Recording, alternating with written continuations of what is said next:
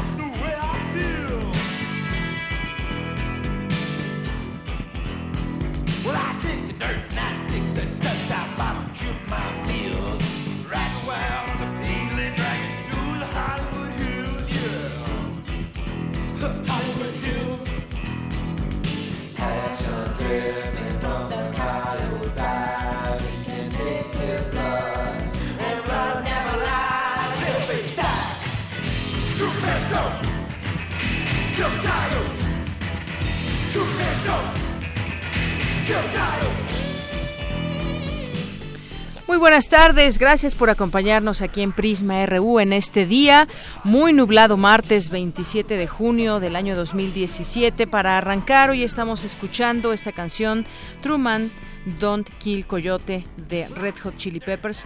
Hoy recordamos a esta banda porque un día como hoy falleció su guitarrista y fundador de este grupo.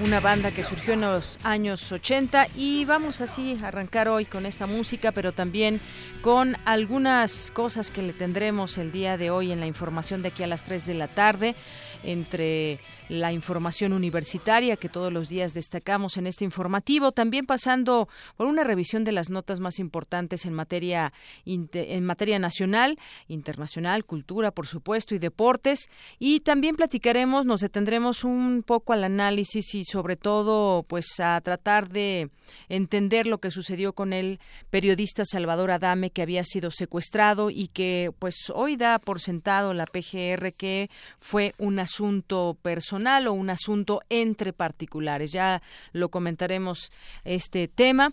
También estaremos platicando más adelante sobre la encuesta nacional del consumo de drogas, alcohol y tabaco que revela datos interesantes y sobre todo un consumo alto en los países y de qué manera poder atajar porque cada cada año conocemos estos informes, pero ¿Cuáles son las medidas que se toman en los países para tratar de revertir cifras que están ahí eh, pues lastimando a los países en muchas en muchos sentidos y de qué manera pues se puede poner a discusión otra vez algunas eh, algunos temas como la legalización de la marihuana entre otras. Claro que hay ya nuevas drogas también y nuevas formas también de, de curarse o no quienes eh, quienes hasta más o menos el porcentaje de las personas que llegan a tener un tratamiento o no.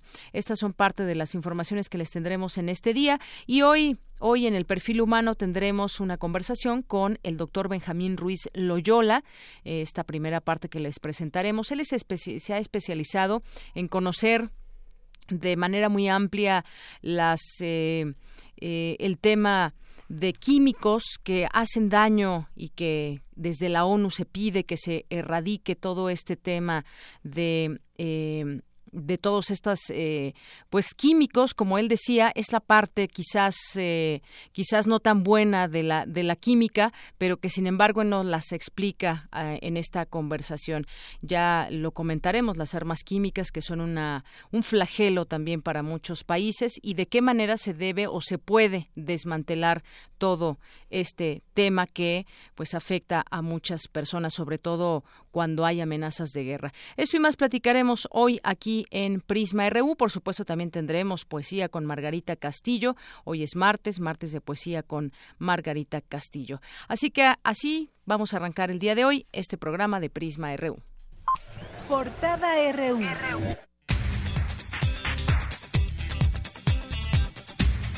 Es la una con nueve minutos y en nuestra portada universitaria de este día, el rector de la UNAM, Enrique Graue, e integrantes del patronato universitario entregaron a la Auditoría Superior de la Federación la cuenta anual 2016. Más adelante mi compañera Dulce García nos tendrá los detalles de la información. Fernando Nava López, académico del Instituto de Investigaciones Antropológicas de la UNAM, fue electo por unanimidad miembro de la Academia Mexicana de la Lengua. Desde luego, la sensibilidad, el papel que tiene la Academia Mexicana de la Lengua en sensibilizar a la población respecto del multilingüismo. Que las lenguas siguen en una gran desventaja social en nuestro país y pues necesitamos antídotos, necesitamos acciones inteligentes, necesitamos eh, reformular. En función de qué, de que les asiste a los hablantes de las lenguas indígenas nacionales el mismo derecho que a cualquier ciudadano del mundo de continuar haciendo uso de sus lenguas maternas para sus prácticas comunicativas, para el desarrollo de sus intereses intelectuales, el mismo derecho. La UNAM conmemoró el 50 aniversario del Instituto de Ciencias Nucleares junto con la develación de una placa y la entrega de medallas de reconocimiento a tres exdirectores. El programa de vinculación con egresados de la UNAM convocó a un magno desayuno de egresados que se celebrará el próximo 28 de octubre de este año. Hoy en nuestra portada nacional, desde las 12 de este martes, Javier Duarte, exgobernador de Veracruz, sostiene una audiencia en el Tribunal Quinto de la ciudad de Guatemala para resolver su situación jurídica. Periodistas michoacanos condenaron que el gobierno del estado insista en revictimizar al comunicador Salvador Adame en el proceso de investigación de su asesinato.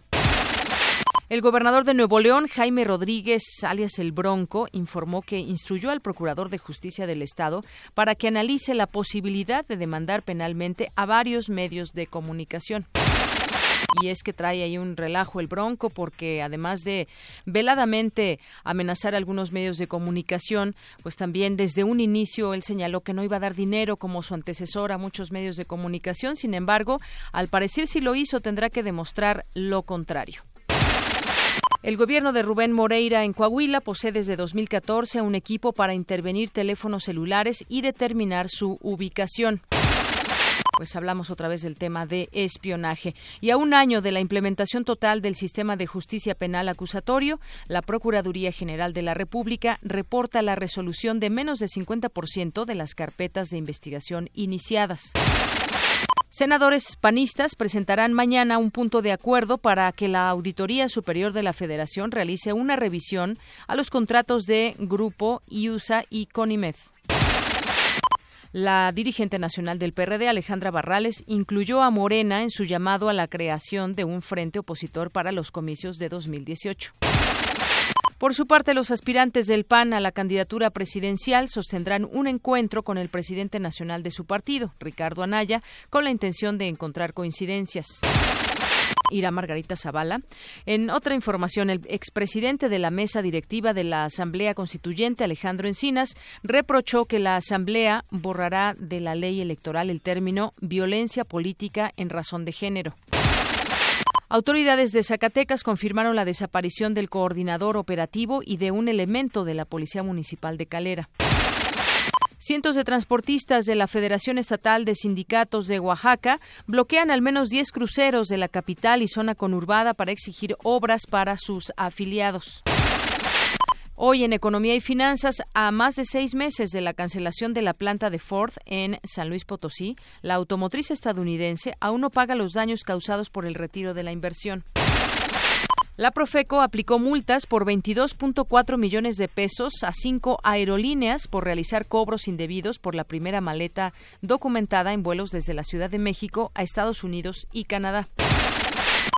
Luego de su retroceso de abril, las exportaciones de mercancías aumentaron 0.74% durante mayo pasado.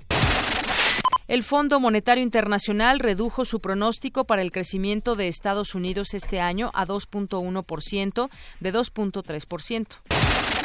Hoy en nuestra portada internacional, el exministro guatemalteco Mauricio López Bonilla fue acusado por Estados Unidos de escoltar cargamentos del cártel de los Zetas. El gobierno de Estados Unidos recomendó a México frenar la complicidad de los policías en el tráfico de personas. Por su parte, el gobierno de Guatemala exigió a México que se respeten los derechos humanos de sus migrantes en su tránsito por nuestro país. Decenas de bancos y empresas de todo el mundo fueron víctimas hoy de un ciberataque ransomware. La agencia gubernamental suiza afirma que empresas de Ucrania, Rusia, Reino Unido e India son las más afectadas. La Unión Europea impuso hoy una multa récord de 2.420 millones que al gigante de Internet Google por incumplir por incumplir las leyes anticompetencia con su servicio de compras online. Y tenemos un avance de la información que más adelante nos tendrá en materia internacional Eric Morales. ¿Qué tal, Eric? Buenas tardes. ¿Qué tal, Deyanira? Buenas tardes. El presidente brasileño Michel Temer fue denunciado por la Fiscalía General, quien lo acusa de corrupción pasiva. Los detalles más adelante. Gracias, Eric. Vamos contigo, Tamara, en la cultura. Muy buenas tardes. Buenas tardes, Deyanira y amigos de Prisma RU. Los recintos culturales de la Ciudad de México se preparan para recibirnos en un horario especial para conmemorar el último miércoles de junio. Noche de museos con visitas guiadas, proyecciones y música. En un momento, la información. Gracias. Vamos contigo, Isaí Morales. Buenas tardes. Muy buenas tardes, Deyanira. Hoy en el Zarpazo hablaremos sobre la actividad de los universitarios en la Olimpiada Nacional. Además, los invitamos a los cursos de verano que ofrece la UNAM. Más adelante, todos los detalles. Gracias, Isaí. Campus RU.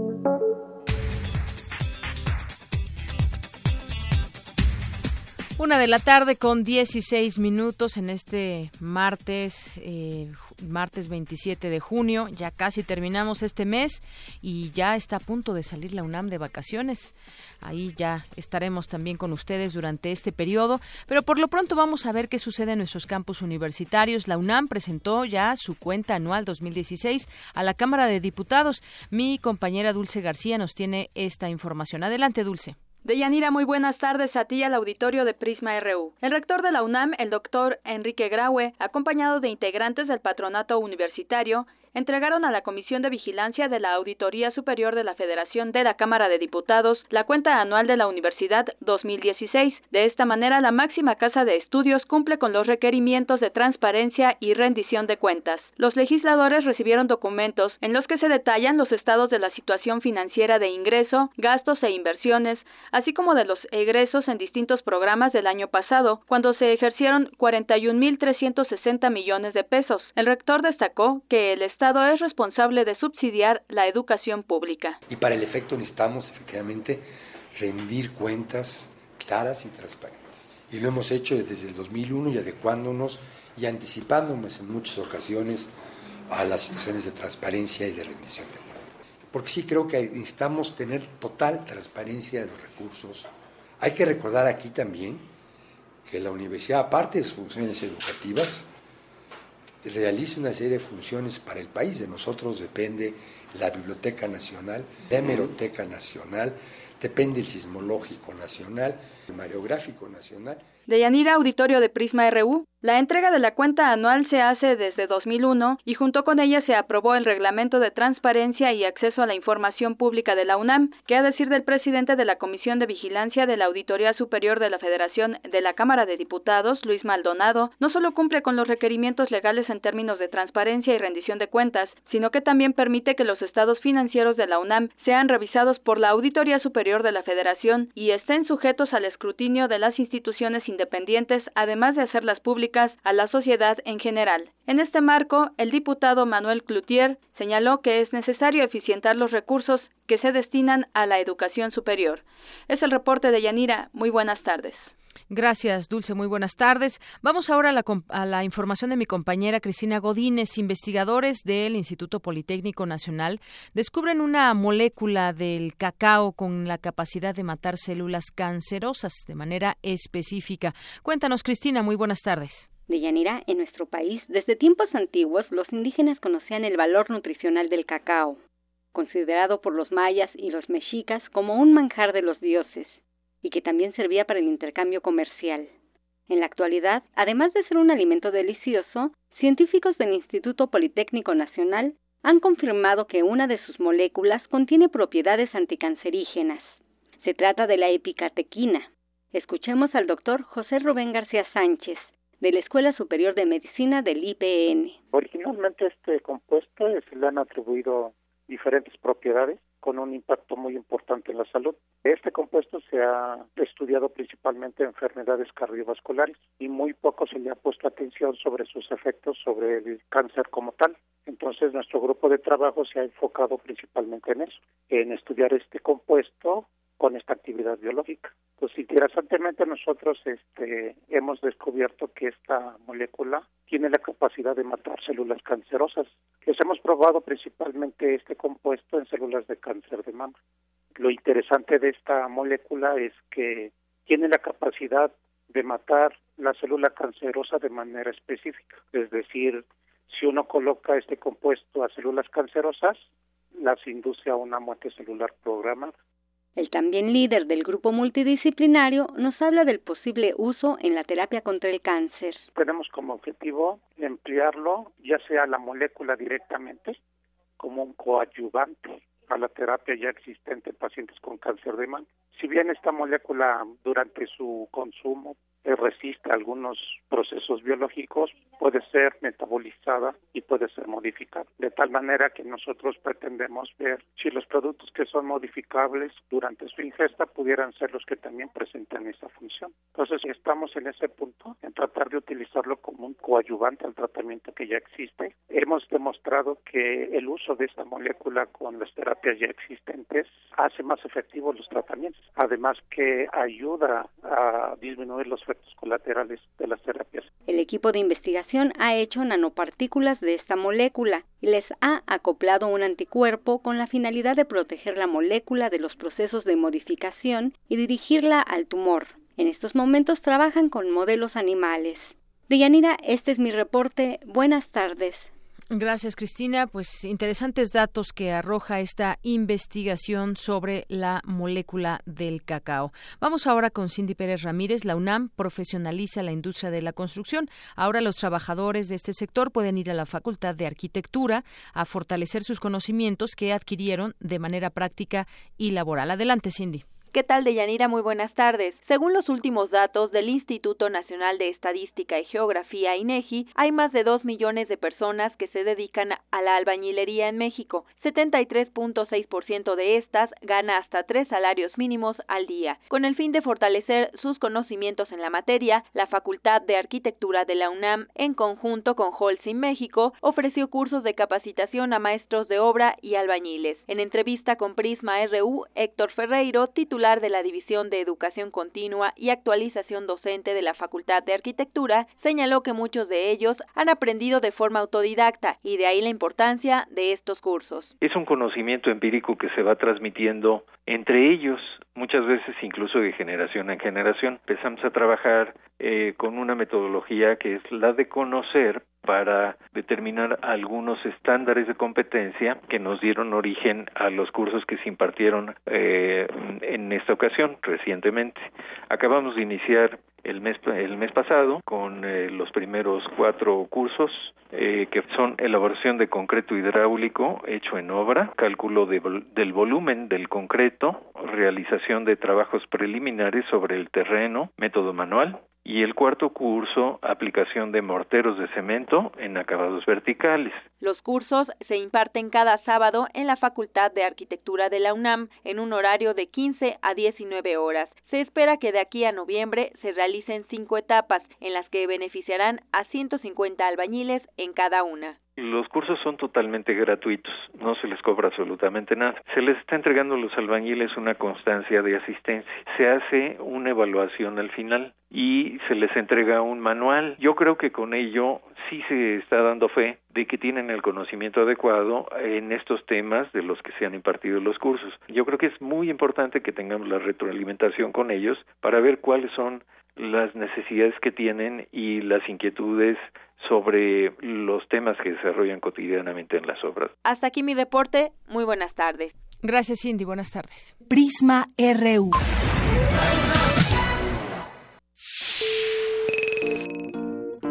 o comentarios, escríbenos al correo electrónico prisma.radiounam@gmail.com. Nacional RU.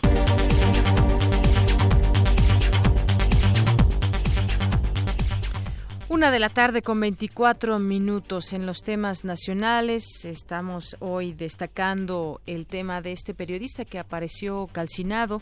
Salvador Adame había sido reportado desaparecido. Lo había, se lo había llevado un grupo armado lo habían secuestrado y pues el día de ayer se conoció esta desafortunada información. El procurador de Michoacán, yo había dicho la PGR, pero no es la Procuraduría Estatal, ahí en Michoacán, José Martín Godoy, dijo que están seguros de que el asesinato del periodista fue por cuestiones personales, pero reiteró que no se ha cerrado ninguna línea de investigación, incluyendo la relacionada con su trabajo. Esto es lo que explicó el día de ayer, según las eh, declaraciones. Hubo personajes inmiscuidos en este tema, el Cabezas e Ignacio Rentería el Cenizo, que son estos presuntos líderes de los templarios y quienes fueron detenidos el 21 de junio. Salvador Adame fue secuestrado por un líder delincuencial de Nueva Italia conocido como el Chano Peña. Y todo esto, este entramado pues lo ha tratado de clarificar la Procuraduría y bueno, pues también alude que la declaración de estos eh, personajes es congruente a lo que se hace alusión, el motivo al que se hace referencia al tema de carácter personal entre ambos. Eso es lo que declaró en una entrevista y las autoridades allá en Michoacán dicen que queda claro que fue un tema de carácter personal. Pero vamos a platicar de este tema, ya tengo en la línea telefónica a Cecilia Sierra, ella es periodista de la agencia Cuadratina ya en Michoacán. ¿Qué tal Cecilia? Muy buenas tardes. Muy buenas tardes, Deyanira, y muy buenas tardes a todo el auditorio. Pues platícanos que, cuáles han sido las últimas eh, versiones, lo que conocemos. Estaba yo comentando lo que dice la Procuraduría en torno a que sería, pues, eh, habría sido asesinado por motivos personales, pero también está la propia familia que pide que, pues, se realice una nueva prueba de ADN al cuerpo supuestamente de Salvador Adame. Efectivamente, Deyanira, hoy por la mañana en rueda de prensa, la familia de Salvador Adame Pardo, en particular su hija Frida Navidad Adame Ortiz, pues refirió a los medios de comunicación que pues existe la duda de la autenticidad de los resultados que arrojaron eh, el, el, los, a los restos de los, los resultados de ADN que arrojaron de estos restos que fueron localizados el pasado 14 de junio en la Barranca del Diablo, allá en la carretera libre Gabriel Zamora eh, Nueva Italia y decía que bueno lo que van a buscar es que un laboratorio independiente que no tenga ninguna relación con el gobierno del estado proceda a, analizar eh, los restos de estos huesos que se encontraron incinerados para confirmar de que hay una relación de parentesco. En esta ocasión dice que lo van, eh, lo van a comparar con el de su hermano porque pues está la duda latente. ¿Por qué? Porque dicen que pues toda la investigación en torno a su hermano, a su padre, toda la investigación que de inteligencia o trabajo de inteligencia que ha referido la Procuraduría, pues está plagada de inconsistencias, por lo pues eh, que también demanda, ¿no? Que la Procuraduría General de la República en Michoacán ya no espere más y atraiga el caso, que sean ellos los encargados de, de investigar.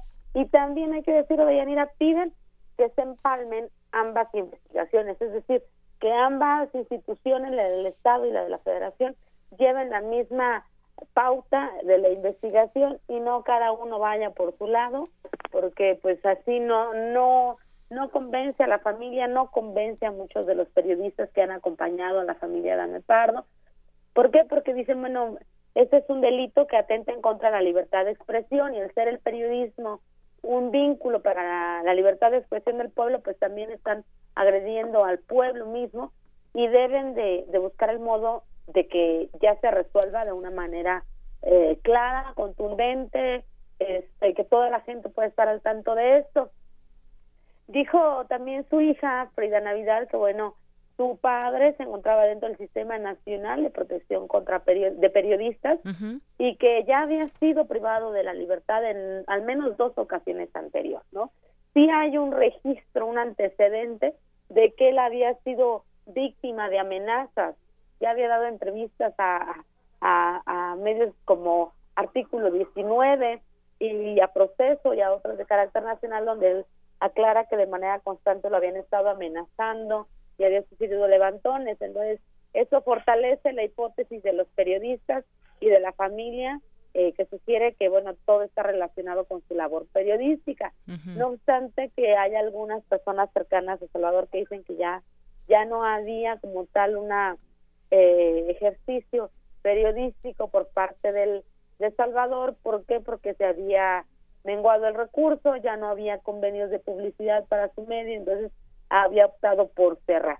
Ahora, también hay que decir, eh, de Yanira, que durante este periodo eh, se señaló el Procurador General de Justicia del Estado que Salvador Adame había tenido alguna clase de vínculo o relación con Daniel RR alias El Cabezas, un objetivo delincuencial del Estado de Michoacán que fue detenido junto a El Cenizo, este presunto delincuente por el cual la federación ofrecía 10 millones de pesos de recompensa y que fue detenido el pasado, eh, la, la, semana pasada. Eh, a partir de la detención de ese sujeto, pues él dice, es que él y yo nos, nos llamábamos o nos reconocíamos como primos. Mi madre se encargó de la crianza de Salvador y cuando se desaparece, en, eh, obedeciendo a, esta, a este vínculo, yo comienzo una investigación para saber qué pasa con él. Y es a través del cenizo que entra en contacto con un hombre apodado como el Chano Peña, quien eh, admitió ser el, responsable de la primero la privación ilegal de la libertad de Salvador y después su asesinato e incineración.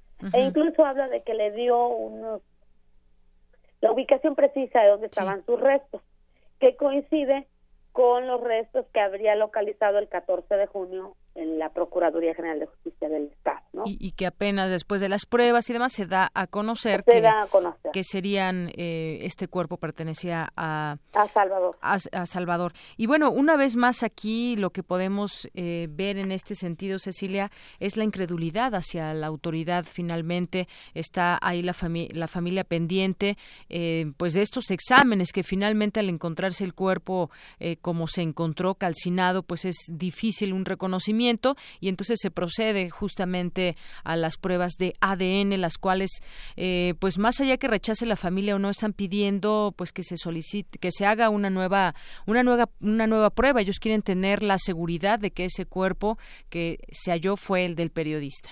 Efectivamente hay incredulidad por parte de la familia porque además este, hay como una especie de resistencia, no quiero afirmar, afirmártelo de manera concluyente de Yanira, pero hay cierta resistencia por parte de la autoridad investigadora en torno a que sea un delito relacionado con el ejercicio de periodístico. Están volcados hacia asuntos personales, pero no dicen tampoco a qué asuntos personales podía haber tenido Salvador Adame con, con el crimen organizado. me explico? Entonces, ahí también no le interesa. Ahora, eh, más allá de esto, también la, su hija dice, bueno, es que yo jamás, si hubiera sido una persona con la que se crió mi papá, pues yo lo hubiera conocido, ¿no? Hubiera conocido a la mujer que lo crió, porque hubiera sido pues finalmente como su, su abuela, su abuelastra, ¿no? pero no, jamás conoció a Daniel el Cabezas y de la señora dice, alguna vez escuché, pero jamás la conocí, escuché que ella había sido su nana, pero tampoco la conoció, no hay una relación entre la familia Adame Pardo o Adame Ortiz con estos eh, personajes eh, y, eso pues también distantía un poco y hace que la, la familia desconfíe y se plantee la duda si realmente se trata de Salvador Adame o es la búsqueda de la autoridad por acabar con bien este pues pues difícil el escenario Cecilia. Máxime si lo ponemos también pues eh, en contraste con cuántos eh, periodistas han también eh, desaparecido allá en, en Michoacán. Aquí está tratando de ver una información que revela, me parece que son 16 16 en los últimos 10 años. 16 o 13, 13 me parece, ¿no?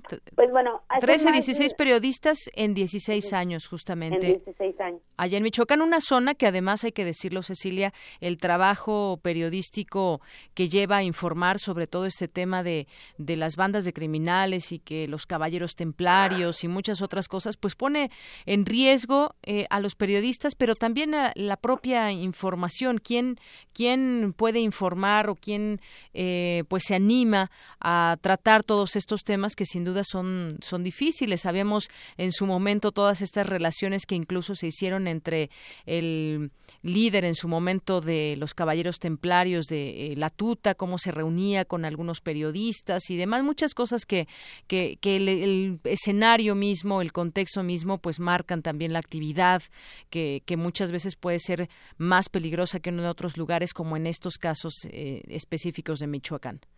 Sí, eh, hay que decir también que no abona en mucho para la comunidad periodística que declaraciones como la hecha por la delegada estatal de TGR, eh, Berta Paredes Garduño, en una entrevista realizada a medios de comunicación, eh, por medios de comunicación, unos días después de la desaparición de Salvador Adame, le preguntaron, bueno, ¿cuántas denuncias o cuántos casos de desaparición se tienen reportado de periodistas? Sí. Y ella simplemente dijo, en 10 años no hemos tenido un solo caso en 10 años cuando pues hay denuncias sobre todo de la región de Tierra Caliente de Apachingán. desconoce su, su ámbito. Exactamente. Entonces, y el temor principal también hay que decirlo de Yanira de la comunidad de periodistas que se ha sumado a una denuncia colectiva eh, como víctimas indirectas de Salvador Adame es que esto pueda acabar en un homicidio calificado, un homicidio del foro común y no un homicidio en contra de un periodista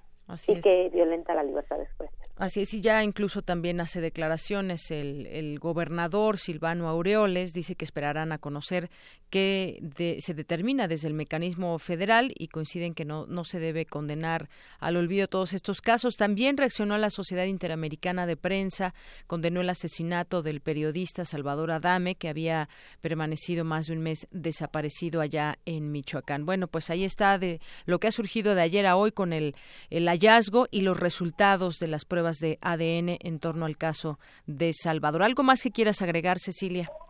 No, no, no, solamente eh, lo que ya ha referido y creo que ha sido muy puntual, pues la condena generalizada por parte de, los medios de comunicación por el asesinato de, de, Salvador Adame y pues la protección a la familia, que es lo que también están demandando para que sea, eh, para que se proteja a todos los que eh, están cercanos a él porque debido a su asesinato pues se encuentran exiliados y fuera de Música y al parecer no les han dado el apoyo que ellos han, han pedido.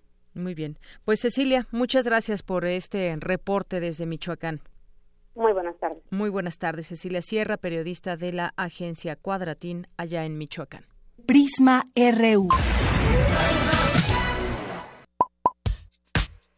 Queremos conocer tu opinión. Síguenos en Twitter como arroba PrismaRU.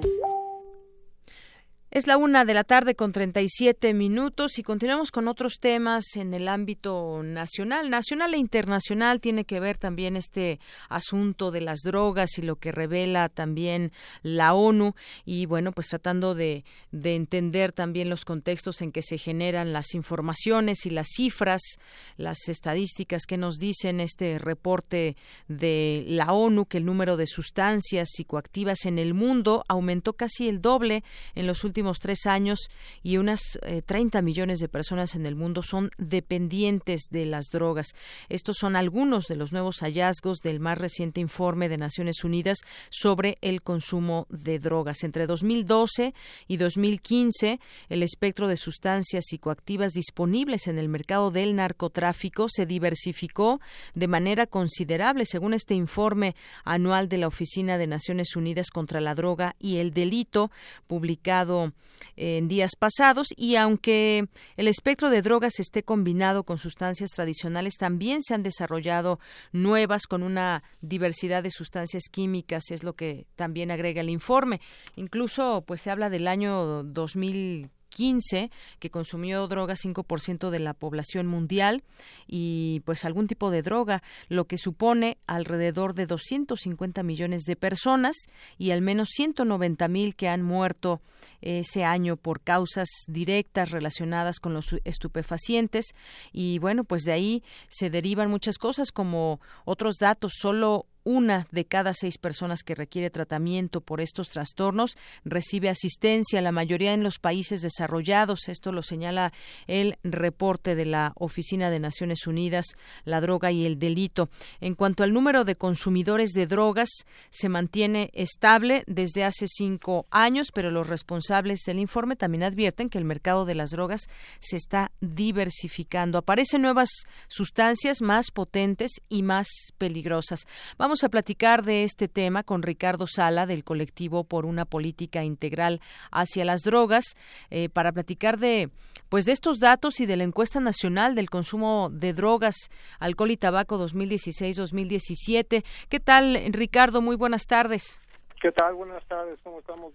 Un saludo a ti y a todo el auditorio. Muy bien, muchas gracias. Pues hay dos cosas. Estos son datos que se revelan en torno al consumo, pero también hay datos eh, referentes al, al, tema de cómo se va diversificando el mercado internacional y nos interesa pues conocer también lo que sucede en México y cómo podemos insertarnos eh, en el tema de hablar de las drogas cuando pues desde mi punto de vista no sé eh, el tuyo, Ricardo, pues hemos eh, aplazado mucho este tema de, la, de hablar de la legalización de la marihuana e incluso pues eh, expandirlo más en otros sentidos, no solamente en el, en el tema médico.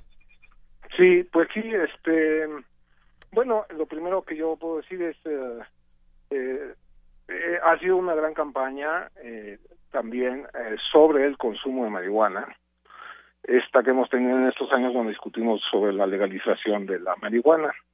Entonces, eso ha contribuido, pues, seguramente a incrementar el consumo y también a que la gente sea más abierta y más honesta a la hora de decir cuál es su, su uso, cómo es su, su consumo de marihuana y otras drogas cuando la encuestan para esta encuesta nacional de las adicciones. Este, pues sí, entonces eh, hay menos estigma, se habla más, se, pueden levantar más y mejores datos y también hay más consumo. Y el asunto es, pues, cómo eh, cómo atender el consumo, además de cómo regular adentro del marco de la regulación que queremos, de las reformas a la regulación sobre drogas, es también cómo atendemos mejor las causas, las raíces de los problemas con sustancias, no necesariamente llamándoles adicción.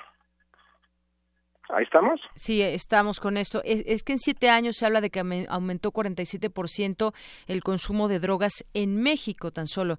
Eh, de todos estos datos que también derivan de manera internacional, pues bajándolos al tema de México, pues este problema aumenta bastante en los últimos siete años. ¿Qué ha pasado en esos siete años? ¿Por qué no hemos logrado pues tener otro tipo de, em, de prevención, de programas, sobre todo de información? ¿O los hay? Y, y si no, pues ¿qué está sucediendo para que el consumo siga siendo alto? Pues eh, personalmente eh, creo que de raíz hay un problema. Eh, el problema de origen es, es un asunto de salud mental y emocional. Entonces, la política, en lo personal, yo pienso esto, este, lo he compartido con miembros del colectivo, pero no lo puedo asumir como opinión de todo el colectivo.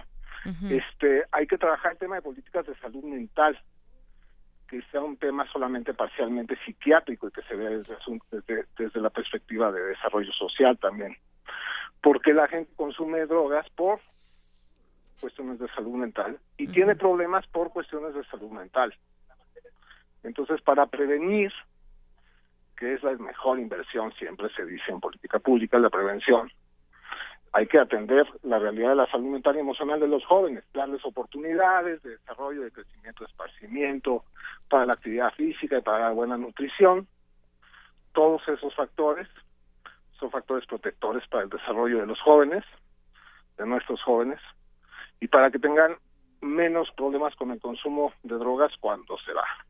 Y, sobre todo hablas del tema de los jóvenes. Eh, esto también revela que el consumo de los adolescentes entre 12 a 17 años aumentó en 125%.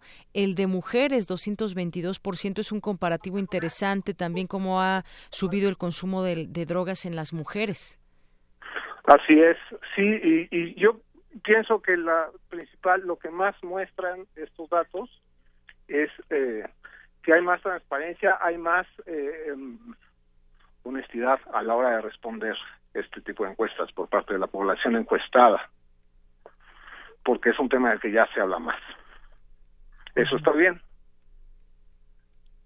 Eso está bien que se hable más de, del tema, pero quizás, como decías, las campañas de prevención hay que pues ponerles mucha más atención porque no tal vez no están funcionando de la manera en que se quisiera, porque entonces veríamos quizás un cambio en los números. Así es, lo que pasa es que las campañas de prevención y de este de drogas no necesariamente se tienen que llamar de drogas. Tenemos que apelar como política pública social siempre se ha dicho, este, bueno, ¿cuál es el bien a tutelar? ¿Cuál es eh, cómo expresamos en esta campaña cómo expresamos las cosas en términos positivos? El problema con las drogas es que se expresa en términos negativos. Entonces, ¿cómo lo expresamos en términos positivos? Son campañas por la salud mental y emocional de los jóvenes principalmente o de la población en cuestión, de las mujeres en cárceles, etcétera. Y en el marco de una campaña que tiene un nombre positivo, ahí se atienden los asuntos que tienen que ver con drogas y adicciones. Entonces, esta perspectiva no, no la tenemos, tenemos una perspectiva antidrogas que solo contribuye a hacer más grande el anti. Tenemos que hacer una campaña pro, pro qué, pro salud mental y emocional. Y además, bueno, no hay que perder de vista que este problema también, o lo que está viviendo en México eh, muchos jóvenes con respecto al tema de las drogas, pues está enmarcado en una realidad que, que parecería que en muchos momentos está hablando de los cárteles del narcotráfico, de lo que sucede. Hay un negocio muy grande en nuestro país y esto, pues no sé también de qué manera puede impactar, hablando también de lo, de lo psicológico que comentabas. Sí, eso también es algún tipo de, pues también está proyectando, este, modelos de vida, eh, por alguna razón, por más que siga, esto no debe ser, pues los jóvenes rebeldes de pronto dicen, ah, pues si me dicen tanto que no debe ser, pues entonces sí. Entonces, con más razón, pues sí, yo insistiría, enfoquemos campañas pro salud mental y emocional, que es el tema eh, estigmatizado que sigue. Es el nuevo tema de estigma que vamos a abrir, que queremos comenzar a hablar qué es la salud mental emocional y cómo procurarla con política pública. Muy bien. Y en el marco de esa política hacemos la política este para prevenir daños por drogas. Muy bien, daños por incluyendo abuso en menores, uso en menores, etcétera. Bien. Bueno, pues ahí están los, los números que pues no favorecen y se ven, si los vemos, decía yo, de manera comparativa, pues habrá mucho que tratar de explicar, pero sobre todo mucho por dónde comenzar a trabajar luego de estas eh, cifras que están también dándonos eh, cuenta de una realidad que impera sobre todo en muchos jóvenes que son los principales consumidores. Pues no sé si deseas agregar algo más, Ricardo. Esto de Yanira prevenir eh, en cuanto a salud y no solamente la salud en general, nuestra salud mental y emocional. Ese sería mi mensaje final. Muy bien. Para todos. Muchas gracias, Ricardo. Deyanira, un gusto. Hasta luego, igualmente. Ricardo Sala. Buenas tardes. Ricardo Sala, del colectivo por una política integral hacia las drogas. Prisma RU. Un programa con visión universitaria para el mundo. Bien, y otro tema, pues continúa siendo el espionaje que ayer dábamos cuenta de cómo se van conociendo un poco más de datos, de cómo se pueden insertar eh, no solamente la compra de un eh, software, sino también cómo es que llega y a quién, para quién sirve esto, a qué intereses sirve. Bueno, pues también hoy se da a conocer que las organizaciones que denunciaron el uso del software Pegasus, con el que supuestamente el gobierno mexicano espió a periodistas, activistas y defensores de derechos humanos, rechazaron la participación de un grupo de apoyo técnico con integrantes de la ONU y el FBI que la Fiscalía Especial para la Atención de Delitos Cometidos contra la Libertad de Expresión de la PGR anunció para investigar el caso. Las organizaciones Red en Defensa de los Derechos Digitales, Artículo 19, eh, SocialTIC, emitieron su postura para advertir que desconocen si las instituciones y personas nombradas como parte del supuesto grupo de apoyo técnico poseen el conocimiento técnico y la independencia requerida para aportar elementos relevantes a la investigación. También se da a conocer que la Embajada de México rechaza que México haya pedido apoyo por caso de espionaje. En la Casa Diplomática Norteamericana refieren que en caso de que nuestro país solicite ayuda del FBI se procesará conforme al Tratado de Asistencia Mutua. Pero además también en este grupo de apoyo técnico anunciado por las autoridades no atiende la solicitud de conformar un panel de expertos independientes nombrado y auspiciado por mecanismos internacionales. También advirtieron estas organizaciones que hay el temor fundado de que la investigación esté destinada de antemano al fracaso, eh, pues tras muchos resultados que se han tenido en su momento y que dan cuenta de que pues eh, a, quién finalmente se va a investigar algo que comentábamos en su momento Daniel Izárraga decía bueno pues es como si se investigaran ellos solos y entonces pues los resultados pueden eh, pueden adivinarse de alguna manera o bien o bien pues tendrían que demostrar una claridad en esta investigación y, dar con este tema del espionaje con los responsables que pueda haber en este sentido. Así que pues es parte de lo que se da a conocer. Le decía la embajada de Estados Unidos rechaza que México haya pedido apoyo por el caso de espionaje.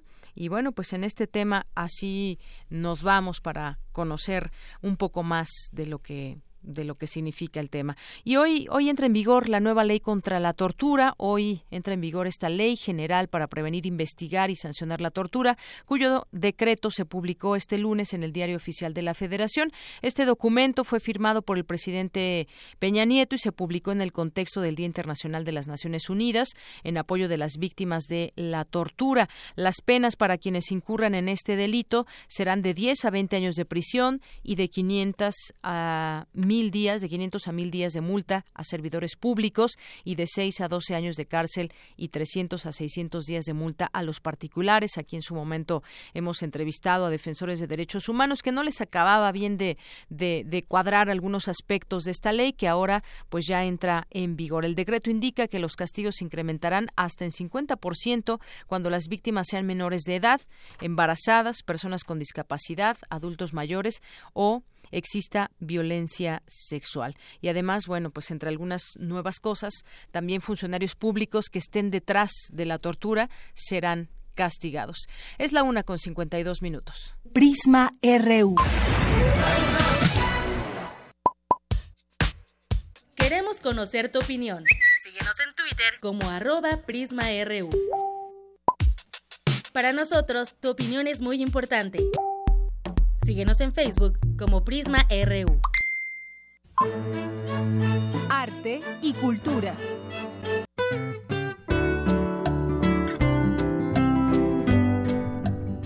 ¿Qué tal, Tamara? Muy buenas tardes. Entramos a la sección de cultura. Hola, Deyanira, ¿cómo estás? Muy bien. Pues bien con este clima, ¿no? Ay, sí, ¿verdad? Ya, ya, ya hemos tenido mucho calor. Ahora qué bueno que esté un poco nublado. A mí no me gusta tanto que nos compartan en redes sociales si les gusta este, este clima o no les gusta a nuestros amigos que nos acompañan a través del 96.1 de FM. De Yanira, los últimos miércoles de cada mes se lleva a cabo la Noche de Museos en diversos recintos de la Ciudad de México y también en otros estados. En el antiguo Colegio de San Ildefonso de la UNAM, el horario especial inicia a las 7.30 de la noche con la proyección de Luces Distantes, una película de Hans Christian Schmidt eh, que nos habla de lo triste y sombría que puede ser la condición humana de un continente donde la globalización económica se ha adueñado de la vida y de la suerte de sus habitantes, un tema que realmente no está alejado de nuestro presente y de nuestra realidad. Eh, muchos de nosotros vivimos en ese mundo globalizado y qué tan triste puede ser. En el ámbito musical, la organización María Mandela eh, rendirá un tributo a la música andina colombiana a las 8 de la noche, esto en el antiguo colegio de San Ildefonso. Asimismo, eh, no podemos perdernos de las visitas guiadas de los murales que forman parte del acervo permanente. Eh, aún hay tiempo de Yanira de conocer la exposición fotográfica de Cándida Hoffar y también la muestra de Leo Matis, el muralista de la lente, eh, que ya hemos hablado también de, esta gran eh, exposición fotográfica y de los ángulos que manejaba este fotógrafo. nuestros amigos de la antigua Academia de San Carlos nos invitan a realizar una visita guiada con el historiador Dante Díaz. Además, en el patio central de la Academia, el artista plástico Braulio Hernández a partir de granos de arena, una mesa de luz y una cámara, nos hará partícipes de la creación de trazos que expresan una idea y esa idea una historia. No sé si has tenido la oportunidad de ver en algunos eh, canales infantiles cómo van haciendo dibujos, bueno, van dibujando en arena. Sí, sí, sí. Él lo va a hacer en el patio central de la antigua Academia de San Carlos. Creo que es una excelente opción para acercar, eh, sobre todo a los niños también, ¿no? Al arte y al dibujo. Muchas veces dibujamos y, esos dibujos expresan muchas cosas también. y además, bueno, pues lo, lo, interesante, porque además es una textura diferente como pueden ellos crear y eso les llama mucha, muchísimo la atención. Sí, para saber cómo hacerlos, a lo mejor hasta nosotros podemos montar algo así en nuestra propia casa. Oye, Deyanira, yo sé que te gusta mucho el chocolate, pero no cualquier chocolate. Creo que entre más amargo, mejor. Así es, me gusta el chocolate amargo. ¿Por qué te gusta el chocolate amargo? ¿No te gusta el azúcar? No me gusta mucho el azúcar. Bueno, es que es, más con más cacao, ¿no? Que es como el, rico y el... Oye, y ahora que escuchaba la nota de nuestra compañera Cristina Godínez de lo del cacao, todo lo, que han encontrado investigadores del Politécnico, pues es aún más interesante conocer. No estarlo comiendo, porque hay muchas formas de comer el cacao también, pero sí, regresamos al chocolate. Una planta que da una semilla que es mexicana y que realmente vale la pena. Eh, bueno, para ti y para muchos de los que nos escuchan, les recomiendo acudir al Museo del Chocolate porque habrá una interpretación de recetas originales de los chocolates Munguía.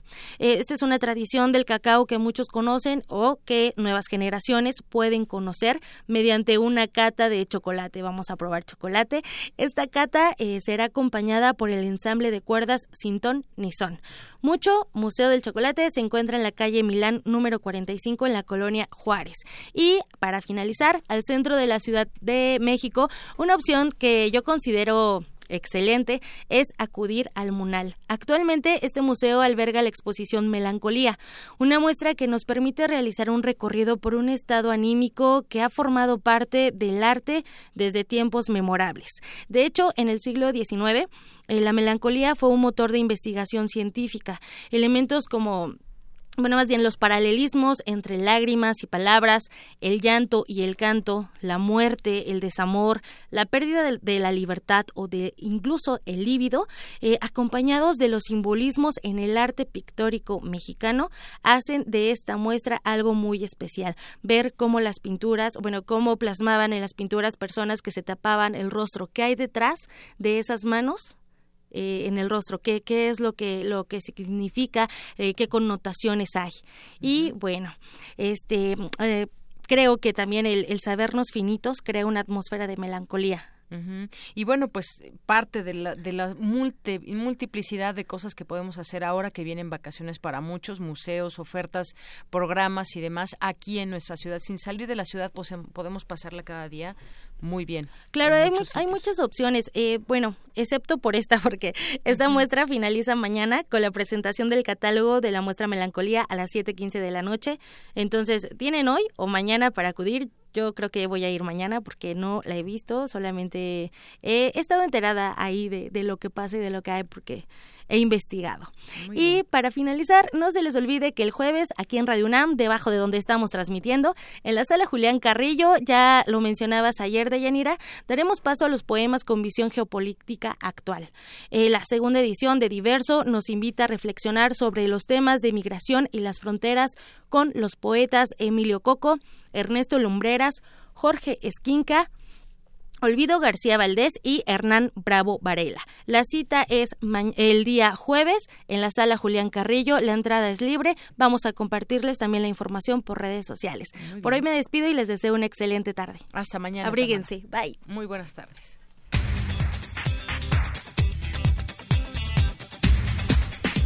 Y nos vamos al resumen de esta primera hora de Prisma RU con Ruth Salazar. Ruth, buenas tardes. ¿Qué tal, Deyanira? Buenas tardes. Este es el resumen.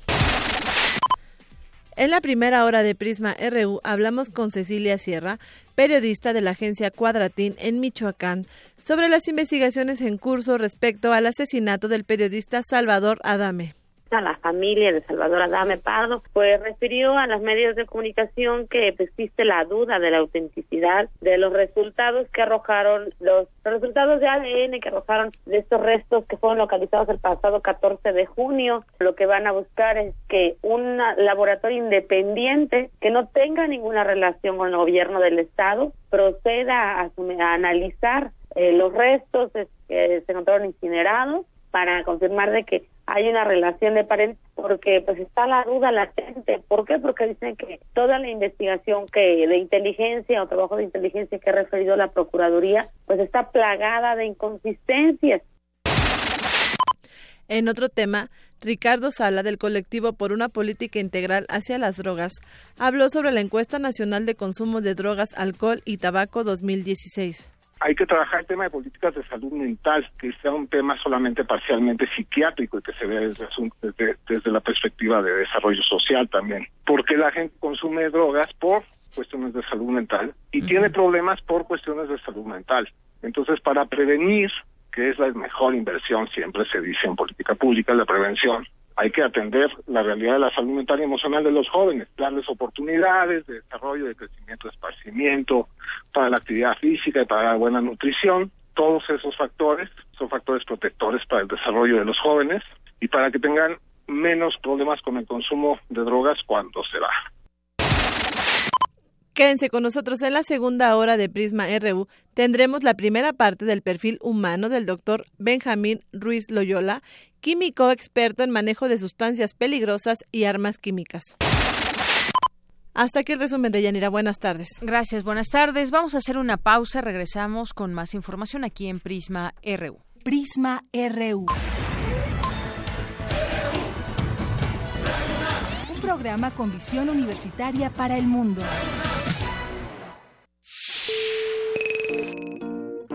¿Dudas o comentarios? Escríbenos al correo electrónico prisma.radiounam@gmail.com.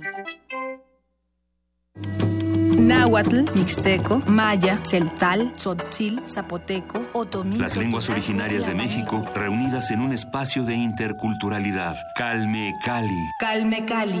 Acompáñanos a conocer las diferentes culturas indígenas de nuestro país en voz de sus hablantes. Todos los jueves a las 10 de la mañana. Retransmisión domingo 15:30 horas. Por el 96.1 de FM. Radio UNAM. Tribunal Electoral del Distrito Federal te garantiza, entre otros derechos, votar y ser votado, asociarme libre e individualmente, ejercer mi participación como ciudadano. Para ello, el TEDF resuelve las controversias que plantean ciudadanos, candidatos independientes, partidos y asociaciones políticas, entre otros. Como ves, es una función que el TEDF realiza de manera permanente y para todos. Tribunal Electoral del Distrito Federal por la defensa de tus derechos político-electorales. En alguna dimensión de este infinito número de universos, existe un tren que conecta a Londres con Beijing. Los combustibles fósiles han sido reemplazados con biocombustible y los autos podrán volar. Donde el ser humano ha prolongado indefinidamente su esperanza de vida. Y su conciencia podría trascender su muerte. Ese universo podría ser nuestro universo. Resistor. Esto es una señal. Miércoles. 22 horas. Por el 96.1 de FM. Radio UNAM.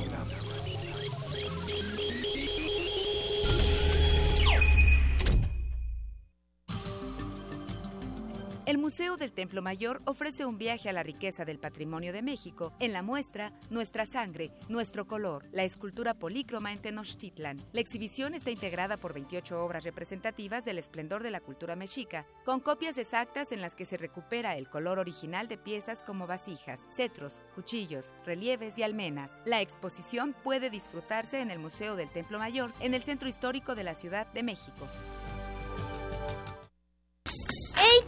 Sí, tú. ¿Tienes planes para vacaciones? No te quedes en casa. Ven al curso de verano para niños en Radio UNAM. Del 17 de julio al 4 de agosto.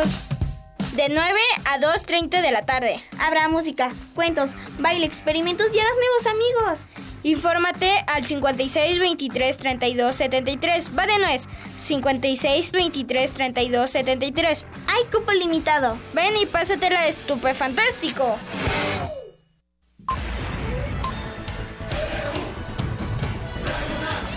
Prisma RU. Continuamos dos de la tarde con cuatro minutos. Gracias a quienes se comunican con nosotros a través de las redes sociales que ya conocen y que esperamos puedan enviarnos alguna, algún comentario, alguna opinión, algo que ustedes quieran compartir con nosotros. Y saludos a quienes nos escuchan por internet en www.radionam.unam.mx. Como por aquí nos dicen que nos escriben desde, nos escuchan y escriben desde Emiliano Zapata Morelos. Gracias a Magdalena González Armando Cruz, eh, también a mi mundial, Andrea González, saludos a José Luis Sánchez, que también eh, dice lamentamos que sigue, se siga asesinando a miembros del gremio y que exista total impunidad para los responsables. Gracias también por aquí Espinosa 1973, Galán de Barrio, gracias por tu sintonía, Alfredo Ávila por tu sintonía y por la recomendación. Daniel eh, El Zarco y Quetecuani, muchas gracias también por escribirnos. Esperanza y Libertad. Eh, Claudia Huerta, Armando Cruz es quien nos escucha desde Emiliano Zapata, Morelos, que nos dice dónde puede escuchar la nota sobre el cacao y el chocolate. Bueno, pues si nos mandas algún correo te podemos enviar esta, esta nota, tal vez pediste algún detalle que quieras escuchar. Pues sí, interesantes los datos que nos dio a conocer nuestra compañera Cristina Godínez en esta información. Ángel, también muchos saludos y a las personas que se vayan sumando con nosotros a través de redes sociales o también nos pueden marcar al teléfono 55 36 43 39. Ahí también estamos muy pendientes para que usted nos pueda escuchar. Vamos ahora con mi compañera Virginia Sánchez. Los arrecifes de coral son ecosistemas vitales para el planeta. Sin embargo, también han sufrido las consecuencias del calentamiento global. Es que todo tiene consecuencias con el calentamiento global prácticamente. Cuéntanos, Vicky, muy buenas tardes. Bienvenida. Hola, ¿qué tal, Dayanira y auditorio de Prisma RU? Muy buenas tardes. Pues bueno, les comento, los corales son los encargados de construir las estructuras arrecifales en las costas tropicales del planeta las cuales son de suma importancia para la biodiversidad y muchas otras especies que viven ahí. Por ejemplo, alrededor del 25% de todos los peces que viven en el planeta están asociados a los arrecifes de coral. Y a pesar de que estos pues representan el 0.2% de todos los hábitats de los mares. Así lo señaló el doctor Lorenzo Álvarez Phillips del Instituto de Ciencias del Mar y Limnología de la UNAM Campus Puerto Morelos en Quintana Roo, quien nos habla de la importancia de los arrecifes de corales para la vida humana. Escuchemos. Escuchemos. Estos ecosistemas son fundamentales para la gente que vivimos cerca de las costas. Nos proveen alimento, muchos de estos organismos que viven en los arrecifes son una fuente de alimento, es proteína, pero también brindan importantes servicios ecosistémicos como pudiera ser la protección de la costa, la generación de arena. Entonces, para decirlo de una manera muy muy sencilla, yo vivo en el Caribe mexicano y aquí es una de las zonas más turísticas que tenemos en México y todo el turismo que viene aquí viene de alguna manera recibir los servicios ambientales, los servicios turísticos que nos están brindando los arrecifes, como son las aguas claras, las playas blancas y la gran biodiversidad que podemos encontrar aquí.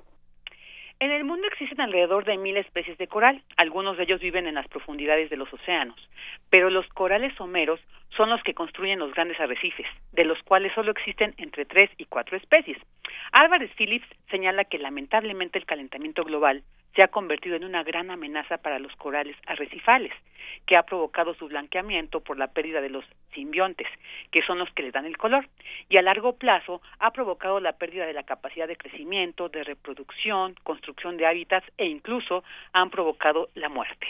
Los corales viven en simbiosis con unas microalgas o dinoflagelados y esta simbiosis es muy interesante porque son los simbiontes, las microalgas, las que les están dando la energía en exceso que los corales necesitan para construir la roca. Si los corales no tuvieran esta energía, los corales probablemente estarían vivos, pero serían como costras. La energía extra que están teniendo es la que les permite generar estas grandes estructuras y esta relación entre las microalgas y los corales vivos es sumamente delicada. Les gustan condiciones muy específicas para que se pueda dar esta relación. Estas condiciones requieren de aguas muy claras, requieren un rango de profundidad muy pequeño y entonces lo que está haciendo el cambio climático, el calentamiento global, es precisamente cambiar estas condiciones. El agua se está calentando, se está calentando más frecuentemente y esto hace que se rompa la simbiosis, las microalgas se salen de los corales, los corales dejan de recibir esta energía en exceso y muchas veces suceden los eventos que conocemos como blanqueamiento de coral. Y bueno, ya les comento que el experto universitario asegura que si bien el calentamiento global es una amenaza a nivel mundial, no es la única, ya que existen otras amenazas a nivel local asociadas a los grandes desarrollos turísticos. Por ejemplo, está el caso del Caribe mexicano, en donde el turismo ha proliferado en los últimos años, y lo cual ha derivado en contaminación, sobrepescas, malos manejos de aguas residuales que eventualmente llegan al mar, entre otros males y bueno, estos fenómenos que como sociedad tendríamos que comenzar a controlar para brindar un ambiente idóneo para que los corales se recuperen y bueno, no se pierdan. Ahí está el compromiso que tenemos también como sociedad para pues evitar que estos eh, eh importantes ecosistemas se vayan deteriorando y hasta pues vayan muriendo. Hasta aquí el reporte de Yanira. Muy buenas tardes. Gracias, Vicky. Pues sí, tienes mucha razón. También tenemos mucho que hacer como, como sociedad porque hemos visto el tema del calentamiento global. Es uno, es uno de los problemas que enfrentan, por ejemplo, los arrecifes de corales, pero otra también es la contaminación generada por la mano humana desde arrojar cualquier cosa, una colilla, una bolsa de plástico, un envase. Ahí ya estamos perjudicando a todo un ecosistema. Así es, y tenemos que tener, generar también esta conciencia, ¿no? Que el calentamiento global, como bien lo dijo el especialista, pues es un problema que difícilmente vamos a contrarrestar, pero como bien lo señalas, individual, de manera individual, de manera como sociedad, podemos, pues, detener un poco este, este deterioro y estas afectaciones que este problema eh, del calentamiento global ha venido generando en estos ecosistemas vitales. Así es. Vicky, muchas gracias. Buenas tardes. Muy buenas tardes. Gracias a ti. Bueno, pues ahí está un, tema, interesantes datos como con la temperatura cuando sube, pues tiene afectaciones a los arrecifes de coral que están en su hábitat y bueno, pues se generan una serie de cambios que son adversos a estos ecosistemas. Bueno, pues vamos a continuar con la información. Mi compañero Abraham Menchaca nos tiene datos sobre las pensiones. Un pendiente que es urgente atender es el sistema de pensiones de nuestro país, puesto que muchas personas dependen de este importante rubro y nuestro compañero nos habla acerca de la condición actual de este sector. Adelante, Abraham. ¿Qué tal, Deyanira? Buenas tardes. El sistema de pensiones es desigual, insostenible y carece de transparencia. Así lo revela el reporte Pensiones en México, 100 años de desigualdad, elaborado por el Centro de Investigación Económica y Presupuestaria. El informe detalla que el pago de pensiones representa el 15.5% del presupuesto de egresos de la Federación en 2017 y 3.7% del Producto Interno Bruto, con tendencia a incrementarse en los siguientes años, generando así presiones sobre el presupuesto restante para realizar política pública. El doctor Darío Ibarra Zavala, académico de la Facultad de Estudios Superiores Aragón, advirtió que se debe incrementar la edad de retiro y el nivel de ahorro. Al paso del tiempo, ha sido evidente que 25 años de ahorro es insuficiente. Por más que se tenga crecimiento exponencial, por más que se, acumule, por más que se haga lo que se haga, con apenas 11.5% después de 25 años, difícilmente se puede alcanzar una suma tal que permita pagar el 100% de sueldo durante otros 25 años. Es decir, tenemos un problema de escasez de ahorro. No hay más alternativa eh, más que incrementar la edad de retiro, incrementar el nivel de ahorro o bien permitir que los fondos de ahorro para el retiro puedan invertir en instrumentos más riesgosos. Esto, por otra parte, implica implicaría tener un mercado de valores de verdad, no uno como el que tenemos. Implicaría entonces que las AFORES pudieran tener mayor posibilidad de invertir en instrumentos que si bien serían más riesgosos, también podrían dar la posibilidad de que el rendimiento fuese mayor y con eso el crecimiento de la riqueza de los trabajadores fuese suficiente para pagar la pensión. De Yanira, el investigador también alertó sobre el crecimiento de los sistemas de pensión alternos. Me refiero concretamente al caso del ISTA, el caso de Fuerzas Armadas, el caso de Pemex, de Comisión Federal de Electricidad y de otros sistemas de pensiones que en algunas ocasiones son privados, como es el caso de Cemex, el caso de Vitro, el caso de Pemex. El problema que se tiene en esta situación es la población envejece, llega el momento en el que se retira y durante muchos años de su vida recibe una pensión habiendo ahorrado apenas una fracción. Si bien esto es un derecho que los trabajadores han obtenido, lo que puede provocar es que a la postre estas empresas puedan quebrar. El gasto en pensiones ha venido creciendo de una forma escandalosa, exponencial, y está poniendo en riesgo la existencia de dichas empresas. Comisión Federal de Electricidad es un buen ejemplo de esto. Si no se tiene cuidado con el manejo de las pensiones de esta empresa, es altamente probable que el pago de pensiones pueda llevarla a la quiebra. Lo mismo con las empresas del sector privado y lo mismo con el resto de las entidades públicas que otorgan algún tipo de pensión. De Yanira, el reporte que tengo. Buenas tardes. Gracias, Abraham. Muy buenas tardes. Y bueno, en más información que tenemos de la UNAM, la UNAM ofrece asesoría, consultoría y capacitación a pymes. En México, 97% de las empresas son pequeñas y medianas, representan la fuente de empleo de más del 70% de las personas económicamente activas y contribuyen al Producto Interno Bruto en más del 40%. Esto lo destacó Roberto González Barrón, jefe del Centro Nacional de Apoyo a la Pequeña y Mediana Empresa eh, de la Facultad de Contaduría y Administración de la UNAM. El Senapime surgió hace casi ocho años como una iniciativa de la Universidad Nacional para brindar a esa organización o a estas organizaciones, pequeñas, medianas empresas, el apoyo que requieren para ser exitosas. Si no reciben capacitación o asesoría por parte de expertos, tiene una mayor probabilidad de cerrar, es lo que advirtió el académico asunto cobra importancia si se considera que la desaparición de las pymes afecta no solo las fuentes de empleo, sino al PIB, lo cual, a su vez, ya va en detrimento del crecimiento del país. En ocasión del Día de las Microempresas y las Pequeñas y Medianas Empresas, instituido por la ONU y que se festeja hoy por primera vez, el académico indicó que una de las funciones que tiene la UNAM es formar profesionistas para que se inserten en la actividad productiva del país dijo que el problema es que en México se cierran más empresas de las que se abren, por lo que se pensó en la necesidad de apoyar a las pymes para que no cierren y así nuestros egresados, dijo, puedan tener cabida en esas organizaciones y estar integrados en el campo laboral. Pues sí, es interesante todo lo que están viendo en las aulas, en, en las carreras de contaduría, de administración, cómo eh, pues poder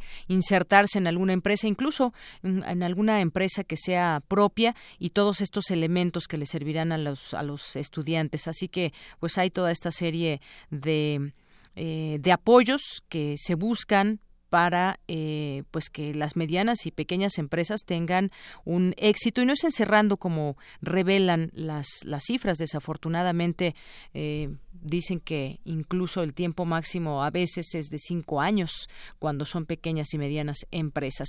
Y en otro tema, una mexicana busca impulsar a las nuevas generaciones. Esta información que tomo de, del portal de UNAM Global, a un clic de la información, dice que Carmen Félix es una mexicana exitosa. ¿Quién es ella? Pues es una mujer apasionada de los secretos del universo y la inmensidad espacial.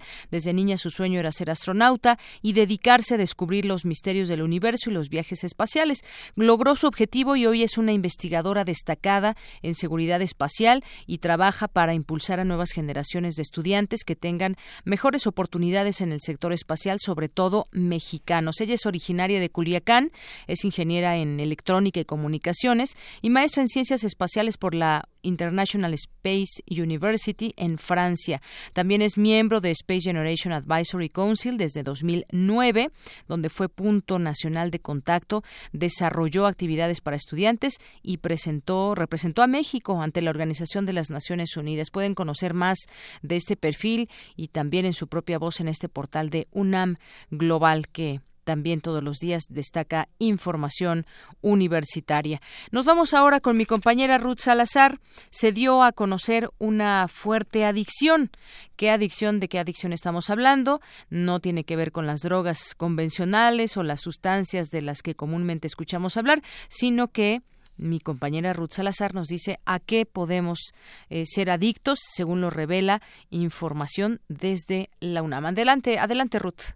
Así es, Deyanira, en México se favorece la construcción de infraestructura destinada a los automóviles, mientras únicamente dos de cada diez viajes se realizan en este medio de transporte, informó el director del Instituto de Geografía de la UNAM, Manuel Suárez Lastra. Asimismo, el especialista explicó que el automóvil es el gran culpable de la contaminación ambiental en el país, ya que la cantidad de autos que circula por la zona metropolitana es suficiente para provocar el congestionamiento y aseguró que ocasiona el 70% de la contaminación atmosférica. Una cuarta parte de los viajes que se realizan en, el país se realizan en auto. Aquí la cuestión es que el automóvil es el gran culpable del congestionamiento, es el que tiene el mayor impacto sobre el medio ambiente y también es el que altera el paisaje urbano en mayor medida. El 25% de la población con más altos ingresos tienen el 80% de los coches. Entonces, la pregunta es, ¿por qué servir con el 80% de la inversión en infraestructura de transporte al 25% de la población que tiene más ingresos. No parece ser equitativo. El especialista advirtió que el uso del automóvil genera una especie de adicción, por lo que una vez que las personas comienzan a trasladarse en este, difícilmente vuelven al transporte público. Para argumentarlo, citó una encuesta en la que los participantes mencionaron por qué razón sí dejarían de utilizarlo. Algunas de las respuestas fueron las siguientes. La cuestión es que el uso del, automóvil genera como una especie de adicción, ¿no? Es como una vez que tienes un coche, ya no te quieres bajar, ¿no? Y es muy difícil bajar a la gente del automóvil y subirla al transporte público de nuevo. Una de las cosas que preguntamos en la encuesta de percepción era cuáles serían las razones por las cuales la gente dejaría de utilizar un coche. Y los resultados son preocupantes. 3% de la gente dijo que por problemas económicos. 4% de la gente solo dejaría de usar el coche si tuviera una discapacidad que no le permitiera manejar. 4% dijo, no me bajo del coche, pase lo que pase. Solo 5% dijo que se bajaría del carro si hubiera mejor transporte público. Esa es la más preocupante de todas. La gente que utiliza transporte público califica a este como lento, inseguro, incómodo, tardado, de bajo acceso, caro. Deyanira, a fin de lograr la reducción del tráfico vehicular que provoca contaminación y congestionamiento, el doctor planteó algunos retos que le corresponderían abordar a la política pública. Uno, necesitamos una ciudad que tenga lugares que entre sí sean más cercanos. Para generar eso, se necesita mayor densidad, se necesitan usos de suelo mixtos y se necesita un diseño urbano que sea más amigable al peatón y la bicicleta lo más importante es que se necesitan políticas locales que hagan más caro el uso del automóvil sin dejar de tomar en cuenta que tiene que mejorar el transporte público. Hasta aquí el reporte de Yanira. Buenas tardes. Gracias, Ruth. Bueno, pues ahí está el tema de la ciudad, los lugares que debieran ser más cercanos y utilizar menos el coche, pero pues nuestra ciudad está así y además tiende tiende a crecer y nuestro transporte público, pues ya sabemos también cómo ha crecido, pero a veces pues no, no llena todas las expectativas de los usuarios. Dos con 21 minutos. Prisma RU. Un programa con visión universitaria para el mundo. Queremos conocer tu opinión. Síguenos en Twitter como arroba PrismaRU. Global RU. Y entremos a los temas internacionales. Ya está aquí con nosotros Eric Morales. ¿Qué tal, Eric? Buenas tardes. ¿Qué tal, Reyanira? Muy buenas tardes. Eh, tenemos mucha información este martes 27 de junio, así que escuchemos en primera instancia nuestras breves internacionales. Más de 8.000 migrantes fueron rescatados en las últimas 48 horas en aguas del mar Mediterráneo, frente a las costas de Libia, informaron este martes un portavoz de los guardacostas italianos. La primera ministra escocesa Nicola Sturgeon anunció que aplazará hasta después del Brexit el referéndum independentista que propuso. Esto luego de que perdió 21 escaños en el Parlamento en las pasadas elecciones legislativas del 8 de junio. Al menos 57 personas murieron luego de que la coalición internacional bombardeara el centro de Siria. Decenas de instituciones, empresas y bancos de Rusia y Ucrania se han visto afectadas este martes por un ciberataque masivo, informó la compañía de ciberseguridad rusa Group ID. Científicos de Países Bajos informaron el descubrimiento de un meteorito con una antigüedad de unos 4.500 millones de años, el cual contendría detalles sobre la creación de nuestro sistema solar. México y la Unión Europea iniciaron su cuarta ronda de negociaciones para modernizar su tratado de libre comercio, luego de las políticas proteccionistas del presidente estadounidense Donald Trump. El presidente de Bolivia, Evo Morales, aseveró que la política antidrogas de Estados Unidos, en la que utiliza bases militares y a la Agencia para el Control de Drogas, DEA, incrementa el narcotráfico, la delincuencia, la riqueza ilegal y las élites corruptas. En otra información hablemos de Brasil, país que vio nacer en 1945 a la cantante Elis Regina y cuyo presidente, el conservador Michel Temer, ha sido denunciado por corrupción pasiva por la Fiscalía General brasileña. Con esto, Temer se convierte en el primer presidente de ese país en ejercicio del poder en ser acusado de algún delito por la Fiscalía General. La denuncia de 64 páginas y firmada por el fiscal Rodrigo Janot consideró que Temer incurrió en el delito de corrupción pasiva entre los meses de marzo y abril de este año cuando recibió para sí y por medio de su ex asesor Rodrigo Rocha, quien está detenido, la cantidad de 500 mil reales, algo así como unos 150 mil dólares. El monto habría sido ofertado por Josly Batista, uno de los dueños de la multinacional cárnica JBS, y quien junto a otros ejecutivos reveló a la justicia que el gobernante brasileño recibe sobornos desde, desde 2010 y aportó una grabación en la que el mandatario escucha en silencio y consciente posibles delitos. El delito de corrupción pasiva está castigado en Brasil con una pena de prisión de entre 2 y 12 años más una multa económica. Tras la acusación formal del Procurador General Rodrigo Janot, la ministra del Tribunal Superior Electoral, Carmen Lucía, pedirá a la Cámara de Diputados que autorice o rechace la apertura de un proceso contra Temer. Temer quedará suspendido de su cargo hasta 180 días si dos tercios de los 513 miembros de la Cámara de Diputados votan en su contra y eh, también el máximo tribunal del país está de acuerdo. El presidente de la Cámara Bajo, Rodrigo Maya, asumiría la presidencia interina. Brasil no tiene vicepresidente desde que Temer, que ocupaba el cargo, asumió la presidencia en sustitución de la derrocada Dilma Rousseff por lo que no está claro qué ocurriría en esta situación. Muchos expertos creen que Maya completaría su, mandato, mientras que otros creen que se, celebrarían nuevas elecciones. Por lo pronto, el expresidente brasileño Luis Ignacio Lula da Silva ha pedido este martes que el presidente Temer renuncie y convoque a nuevas elecciones de manera anticipada. Eh, declaró lo siguiente, lo ideal sería un proceso más tranquilo y que el propio Temer pudiera pedir anticipar elecciones y que pudiéramos escoger antes de octubre de 2018 a un nuevo presidente de la República, a un nuevo Congreso Nacional. Esto desde luego lo dice bajo el contexto de que precisamente Lula es el que encabeza las preferencias electorales para las elecciones eh, presidenciales del próximo 2018. Así es, y bueno, vamos viendo cómo, cómo, cómo han ido cambiando las cosas para que ahora sea Temer el que esté el que esté siendo investigado, el que esté siendo también puesto en el banquillo de los acusados. Eh, sabemos todo lo que sucedió con Dilma Rousseff en su momento y donde muchas veces también decían, bueno, es que a ella no se le ha comprobado ningún tema de corrupción ni hasta la fecha, sino eh, fue este tema de por supuestamente haber facilitado alguna situación para eh, con intereses ahí específicos, pero ahora le está pasando a Temer de alguna manera pues pues cómo dan vueltas los datos, los eh, el mundo propio y ahora pues esa es la situación que impera en Brasil. Temer también pues temiendo de alguna manera. Así es, y, precisamente cuando Temer era vicepresidente de, Dilma Rousseff fue el, el que más eh, promovió este juicio contra la expresidenta, que como mencionas pues no se ha comprobado su responsabilidad por los delitos que se le acusaba y, bueno pues por eso es también que, que a Michelle Temer le llaman que, eh, bueno, vaya, su ascenso al poder ha sido de manera, pues, golpista, porque eh, se se, se saltaron varios procesos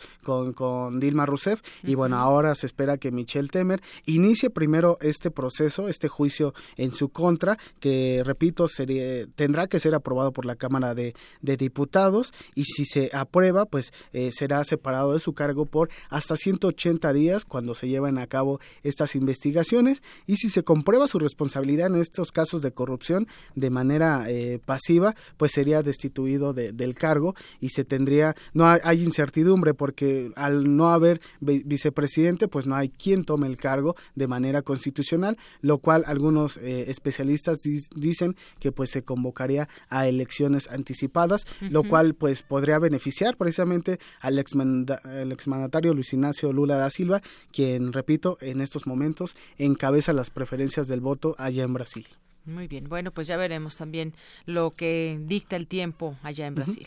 Y bueno, pues nos seguimos en, Sudamérica, en Sudamérica porque más de cuatro años después de que las Fuerzas Armadas Revolucionarias de Colombia y el, y el gobierno de, ese país comenzaran a construir las negociaciones de paz, eh, la guerrilla más antigua de, de América Latina ha entregado la totalidad de sus armas individuales. La Organización de las Naciones Unidas terminó de recibir más de siete mil fusiles, pistolas, y lanzagranadas, entre otros eh, tipos de artillería, de manos del mismo número de, excombatientes. En presencia de representantes de, Naciones Unidas, este mediodía el comandante de las Fuerzas Armadas Revolucionarias de Colombia, Ejército del Pueblo, Timoleón Jiménez, aseguró que las FARC continuarán su lucha, pero por la vía legal. Escuchemos.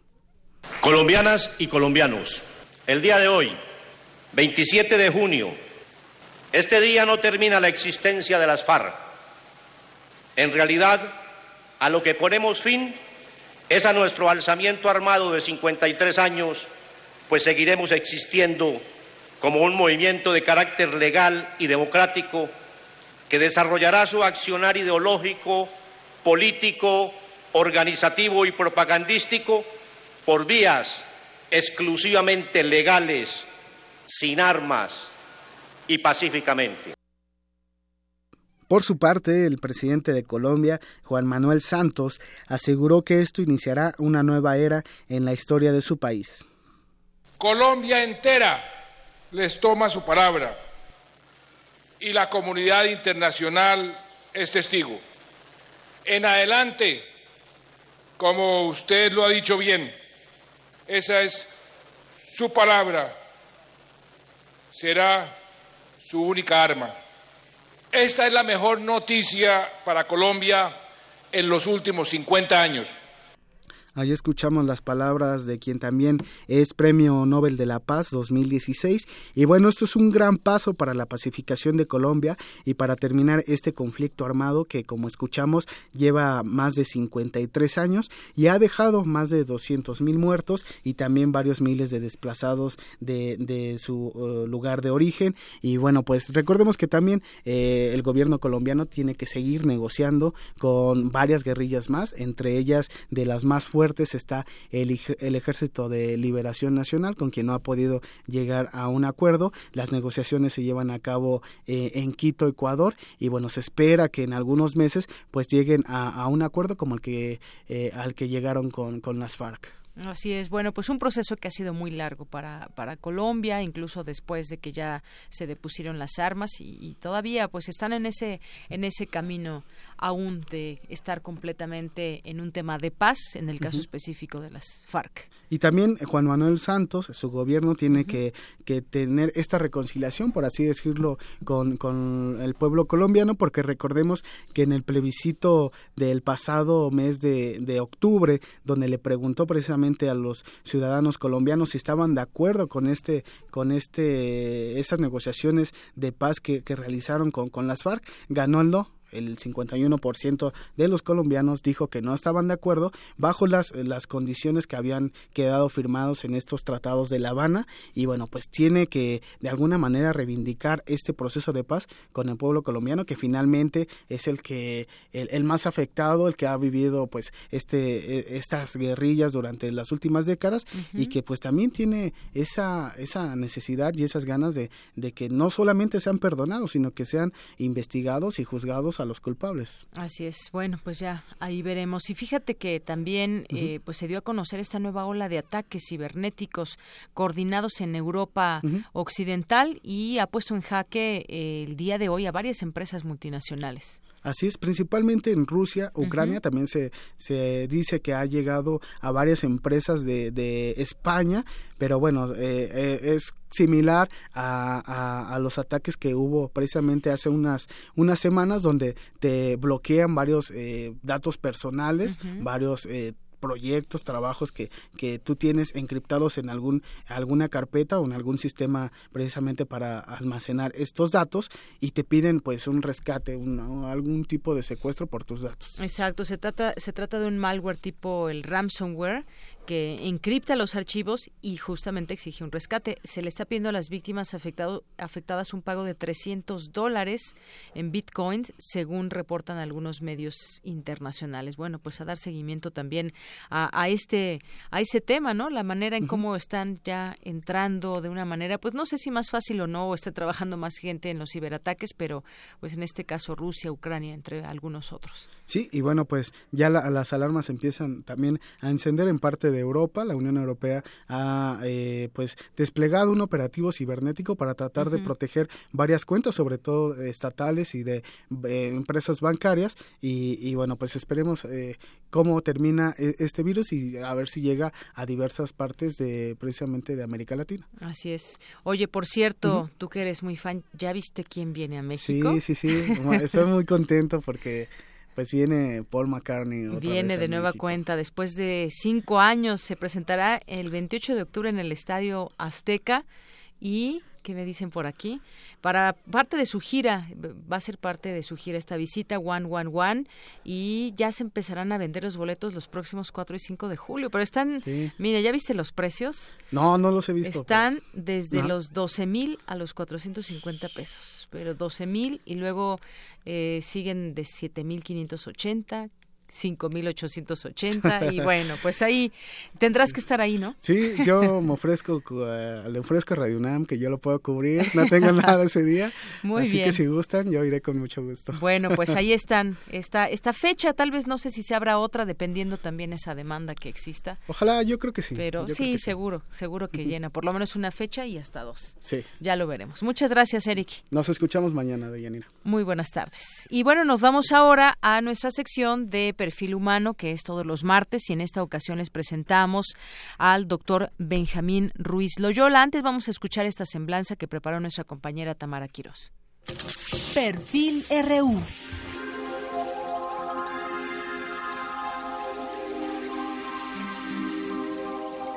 Benjamín Ruiz Loyola es maestro en ciencias químicas con especialización en química orgánica por la UNAM. Con más de 40 años de experiencia, su línea de investigación se enfoca en la seguridad, los materiales peligrosos, impacto ambiental, la contaminación, armas de destrucción masiva y drogas. En Irak, participó como inspector de armas en la Comisión de las Naciones Unidas para el monitoreo, la verificación y la inspección, como asesor en asuntos de terrorismos en la Comisión de Salud Fronteriza México-Estados Unidos y en la Secretaría de Salud para dar respuesta a una eventual pandemia de influenza en nuestro país entre 2003 y 2006. Además de desempeñarse como miembro distinguido del Colegio Nacional de Ingenieros Químicos, ha sido galardonado con la medalla y diploma al mérito académico de la Asociación Autónoma de Personal Académico de la UNAM. Este es el perfil humano del maestro Benjamín Ruiz Loyola.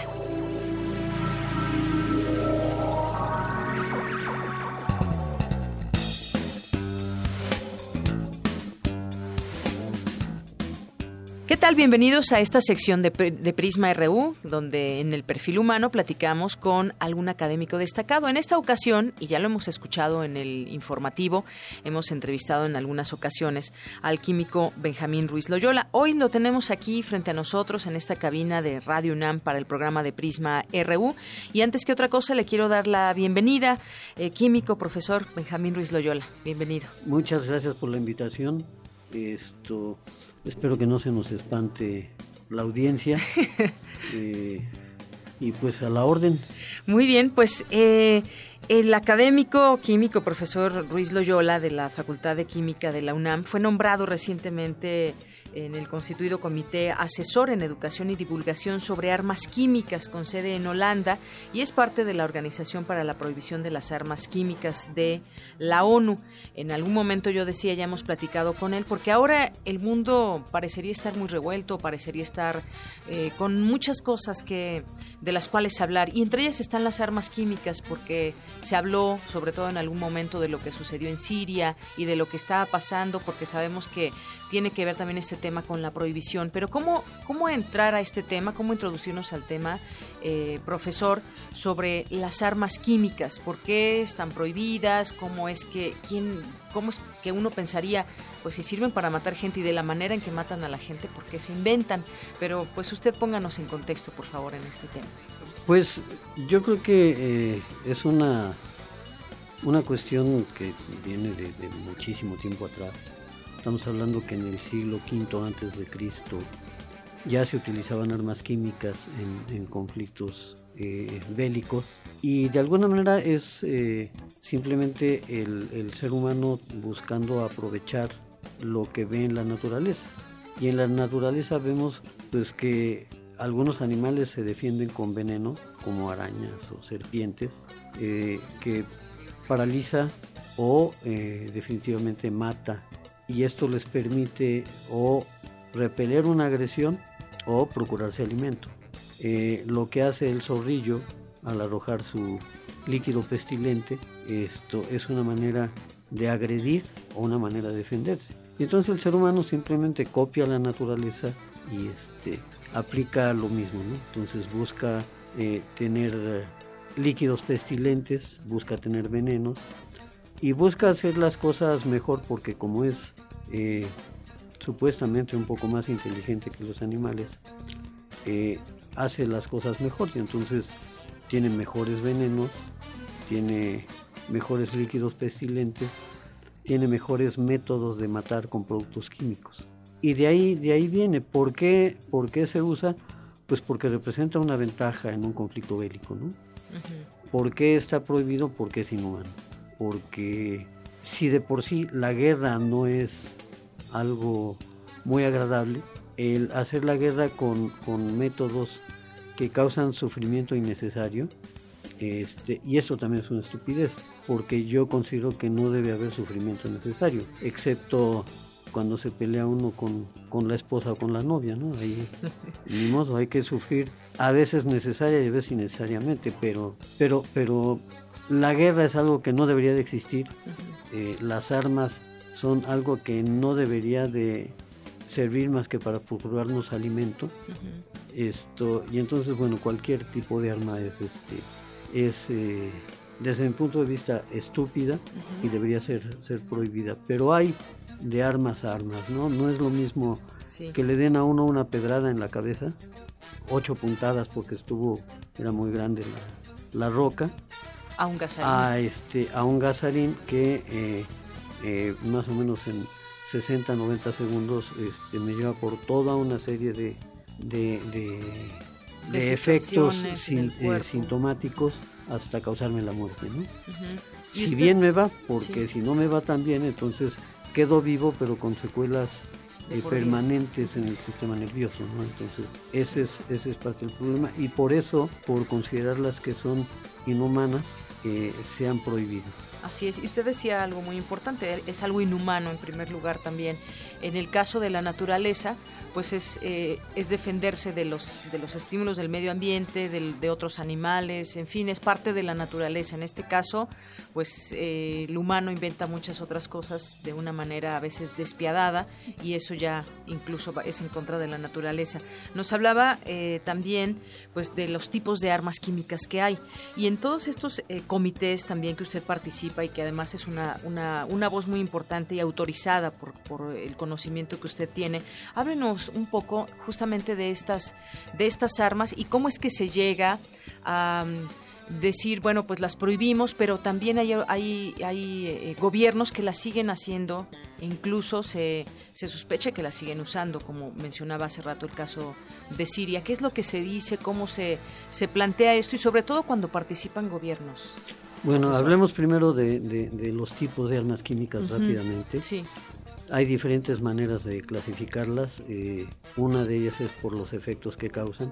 Entonces tenemos eh, los eh, productos o agentes sofocantes que lo que hacen es provocar sensación de asfixia porque desplazan al oxígeno del aire y entonces la gente absorbe menos oxígeno cuando respira.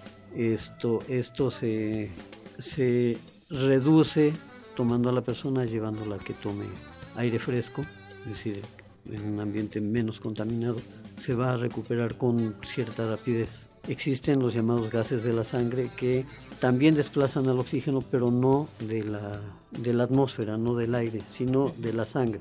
Y entonces aquí se interrumpe la, la respiración celular y en consecuencia eh, tenemos el problema de la asfixia, pero a nivel celular. Y esto no se recupera sacando al paciente al, aire, se requiere un, un antídoto. Eh, cabe mencionar que la, la, mayoría de los, de los antídotos son tóxicos y si no hay un médico capacitado para aplicarlo, puede ser que se recupere de la, de la asfixia y se muera por, por, el eh, por, el antídoto, por la toxicidad del antídoto. Tenemos también los conocidos como vesicantes, que son compuestos químicos que al contacto con la piel provocan quemaduras muy intensas, eh, la aparición de, de ámpulas muy grandes y sobre todo muy dolorosas. Entonces esto provoca, si no la muerte, si la incapacidad por largos periodos sobre todo en las épocas en que no teníamos tan buenos tratamientos para, para quemaduras. También se utilizan herbicidas como armas químicas con dos objetivos eh, fundamentales. El primero, eh, eliminar eh, las fuentes de abastecimiento de alimentos del enemigo y la segunda, eliminar el follaje de zonas arboladas para impedir que el malvado enemigo, ese que a veces conocemos como Maciosari, se esconda en, los árboles. Esto fue muy utilizado en la guerra de Vietnam, este, acabando con sembradíos de arroz, acabando con, árboles, y se usó tal cantidad de estos que hay zonas, todavía eh, la guerra de Vietnam terminó en los 70, es decir, hace más de 40 años, y hay zonas que todavía no se pueden no se puede sembrar nada porque siguen, siguen contaminadas. Eh, tenemos los psicotrópicos, que yo creo que debe ser la, forma más agradable de morir, porque provocan alucinaciones. Y entonces, eh, soldados Jiménez, esos de que vienen por allá son amigos o enemigos. No, en general, pues yo creo que son amigos. ¿Por qué? Pues porque vienen platicando. El LSD fue en su momento empleado como, como droga eh, psicotrópica. ¿no?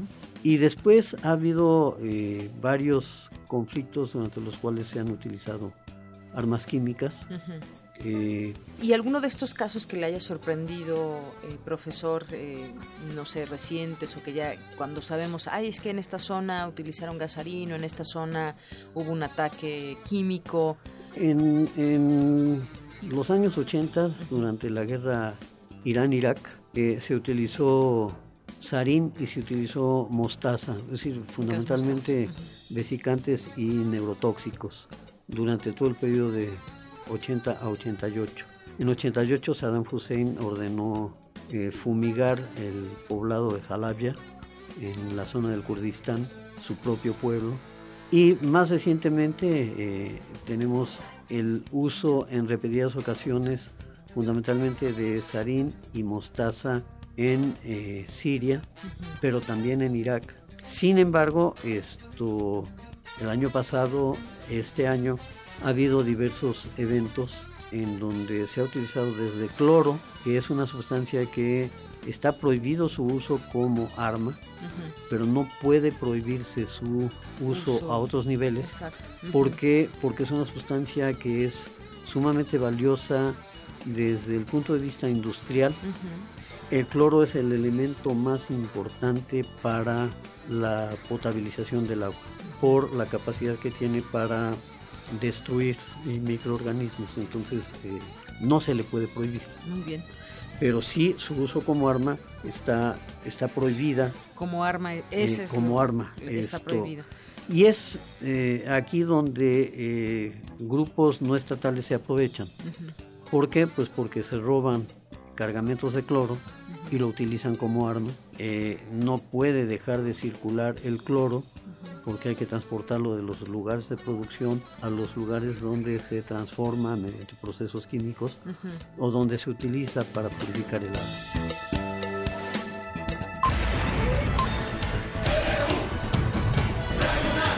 Prisma RU.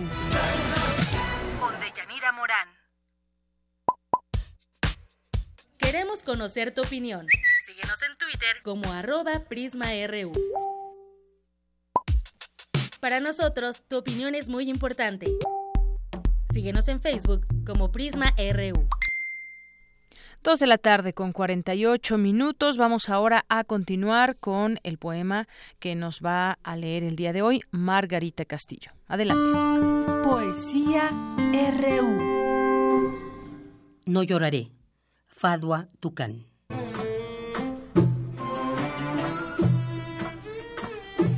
Las puertas de Jaffa, amigos míos, y entre el caos de escombros de las casas entra la desnutrición y las espinas.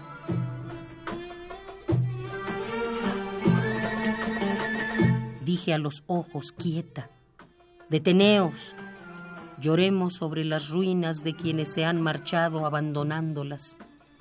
La casa está llamando a quien la edificó. La casa está dando el pésame por él y el corazón deshecho gime y dice, ¿qué te han hecho los días? ¿Dónde están los que antes te habitaban? ¿Has sabido de ellos? ¿Has sabido algo tras su partida? Aquí soñaron, aquí estuvieron y trazaron los planes del mañana, mas ¿dónde están los sueños y el mañana? ¿Y dónde, dónde ellos? ¿Cómo van a aplastarme las heridas? ¿Cómo podrá aplastarme la desesperación? ¿Cómo voy a llorar ante vosotros? Juro, a partir de hoy no llorar. Amadísimos míos, el alazán del pueblo ha superado el tropiezo de ayer y tras el río los héroes se yerguen. Escuchad muy atentos que el alazán relincha confiado en su asalto que ya escapa al asedio de la obscura desgracia y corre hacia su puesto sobre el sol, mientras compactos grupos de jinetes le bendicen y juran devoción, le rocían con humo de limpias cornalinas, con sangre de corales le dan sus propios despojos, copiosísima alfalfa, y le aclaman, lanzando voces Corre al ojo del sol, corre al ojo del sol, corre al azán del pueblo, que tú eres la señal y el estandarte y nosotros la corte que te sigue. Ya no puede pararse la marea, la pasión y la ira, ya no puede caer en nuestras frentes sin luchar. No pese el cansancio, ni nos quedaremos quietos hasta ver expulsados a fantasmas y sombras.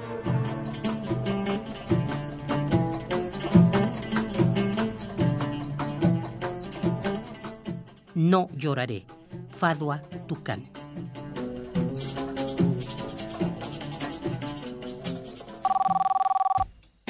Queremos escuchar tu voz. Nuestro teléfono en cabina es 55 36 43 39. Prisma RU. Un programa con visión universitaria para el mundo. Zarpazo RU. Dos de la tarde con 51 minutos. Vámonos al zarpazo de este día con Isaí Morales. ¿Cómo estás, Isaí? Muy bien, Deyanira. ¿Y tú cómo estás? Bien, muchas gracias. Bueno, Adelante. Pues vámonos con la información del deporte universitario, porque Yareli Mendoza, integrante del equipo de ciclismo del UNAM, obtuvo la medalla de bronce en la prueba de Scratch de la categoría Juvenil B en la Olimpiada Nacional. Yareli hizo una carrera de menos a más, inició su prueba en la parte trasera del pelotón y poco a poco dio alcance al resto de las ciclistas durante la carrera, hasta colocarse en la parte delantera de las competidoras para finalizar el recorrido a la pista en la tercera posición, solo por detrás de Ana Cecilia Peña y Katia Martínez, ambas representantes de Nuevo León. Anteriormente, la ciclista Puma había participado en la prueba por puntos en la que obtuvo el cuarto lugar Empatada con la suma de puntos con las ciclistas del segundo y tercer lugar, el desempate de la prueba fue definido por el lugar en el que cruzaron la meta en el embalaje. Y bueno, cambiando de tema, de ya sabías que la UNAM, a través de la Dirección General del Deporte Universitario, ofrece cursos de verano para niños y adolescentes. Pues sí, pero infórmanos cuándo, cómo, a cuándo empiezan bueno, y todo. Pues, te cuento que este verano la universidad ofrecerá actividades y una clínica de fútbol del 24 de julio al 11 de agosto en Ciudad Universitaria. Pero para que nos den más detalles sobre esto, te presento la entrevista que tuvimos con Cuauhtémoc Sánchez, director de Cultura Física del Deporte Universitario. Escuchemos lo que nos dijo. Cuauhtémoc, muy buenas tardes, ¿cómo te encuentras? Muy bien, Estamos aquí listos, dispuestos para invitar a la comunidad universitaria a un nuevo evento organizado por el deporte universitario. ¿Qué tiene la UNAM para los niños este verano? Justo la universidad en esta temporada ha diseñado dos esquemas, el curso de verano eh, deportivo eh, y la clínica de fútbol. Para el curso de verano tenemos diferentes actividades programadas, eh, desde la activación física, predeportes, actividades culturales, talleres, paseos a centros de entretenimiento y a otros sitios, además de experiencias positivas, pero todo esto en un ambiente seguro y divertido. Por supuesto, conducido por estudiantes universitarios que son capacitados previamente de manera muy estricta para poder hacerse cargo de los niños, en grupos pequeños para no poder eh, para poder brindarles toda la atención necesaria y perfectamente organizados por categorías. Además de todo esto, la clínica de fútbol de verano está enfocada a que los participantes perfeccionen su técnica para alcanzar un mayor dominio de este deporte. Aquí no es necesario saber jugar fútbol. Si no tienen ninguna base de fútbol, pueden iniciar con este curso, eh, con esta clínica de fútbol y aquí aprenderán y depurarán sus técnicas. Oye, súper bien todo esto que ofrece el UNAM porque pues muchas veces eh, vienen las vacaciones y los papás no saben qué hacer con sus hijos, ¿no? Los tienen allí en, en las casas eh, viendo, no sé, la televisión o jugando videojuegos. Y qué bueno que la UNAM puede ofrecer todo esto para los niños puedan desarrollarse, como tú bien dices, no nada más en el, en el, deporte, sino también en los valores. Y yo creo que también se les puede ir inculcando este amor por, por la universidad, ¿no?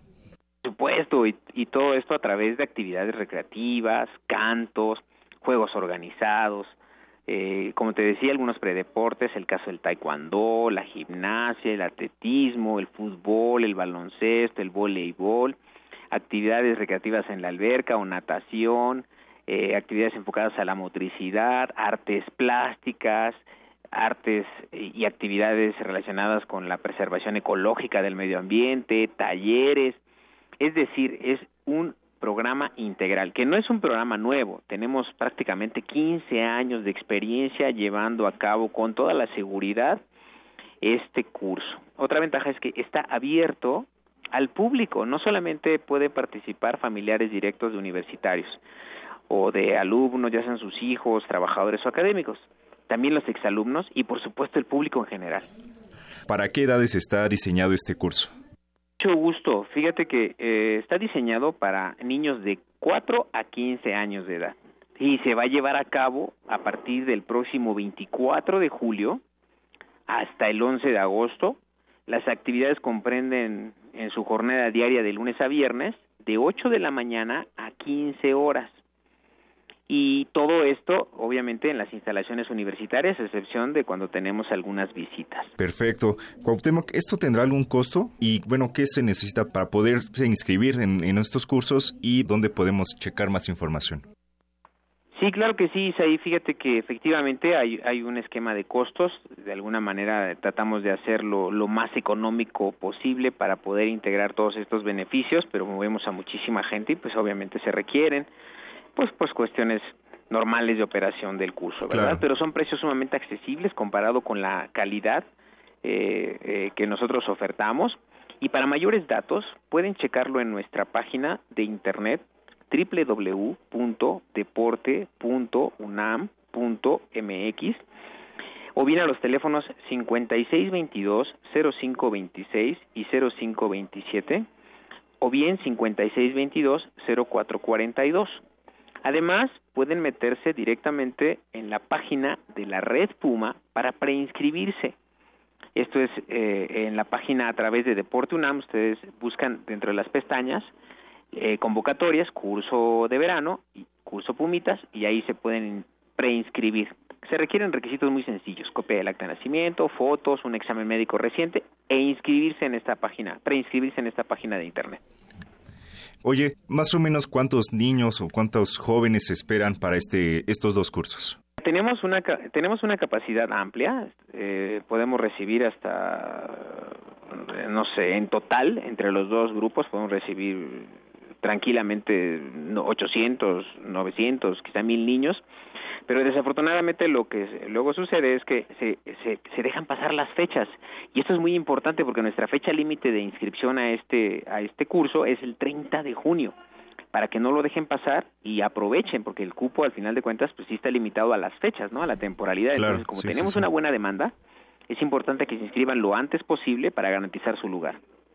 Oye, bueno, ya para finalizar, ¿te gustaría invitar al público? Con mucho gusto aprovechen esta grata experiencia formadora universitaria para los niños, manténganlos activos físicamente, eh, esto ayuda a prevenir problemas de sedentarismo, obesidad, este, mal humor, eh, falta de actividad física, además logran tener nuevos amiguitos, no solamente los niños, sino también los papás hacen nuevos amiguitos con los papás que vienen a cuidar otros niños, se activa toda la familia, ojalá logremos sembrar la semilla de la activación física y el deporte y qué mejor que además se les quede para siempre y posteriormente se inscriban a la universidad, pero todo además en un ambiente, te repito, en un ambiente adecuado, seguro, eh, eh, benéfico para toda la, familia y para la activación física. Entonces se quedan abierta la invitación, aprovechen porque el, cupo se va a llenar como cada año y no se pierdan esta grandiosa experiencia viviendo además en instalaciones que tienen una historia impresionante como son las de Ciudad Universitaria. Pues muchísimas gracias Cuauhtémoc por invitarnos a estos dos cursos. Gracias a ustedes por incorporar el deporte dentro de la programación, por supuesto, invitar a la comunidad a que aproveche y pues por el espacio a, todos nuestros amigos de, de Radio UNAM, eh, pues muchas gracias por su apoyo y los esperamos ver muy pronto. Muchísimas gracias, Cuauhtémoc, que estés muy bien. Hasta pronto, Isaí. Bueno, Deyanira, pues ya saben, todos los que nos escuchan, este, todos los niños y adolescentes están invitados a estas actividades. Y bueno, hay que recordarles que las inscripciones cierran este viernes 30 de junio y deben registrarse en la página de internet redpuma.unam.mx diagonal curso Pumitas. Y bueno, ahí también van a estar todas las indicaciones. Muy bien, pues muchas gracias, Isaí. A ti, Deyanira, y nos escuchamos el día de mañana. Hasta mañana. Y bueno, por cierto, que el exgobernador de Veracruz acepta ser extraditado y negó las acusaciones en su contra, las que consideró irrisorias, infundadas, vagas, imprecisas y ligeras, con una gran sonrisa que se dibuja en su rostro al ser trasladado al lugar en esta sala. Con esto nos despedimos, son las tres en punto. Mi nombre es Deyanira Morán. Gracias, que tenga buena tarde y buen provecho.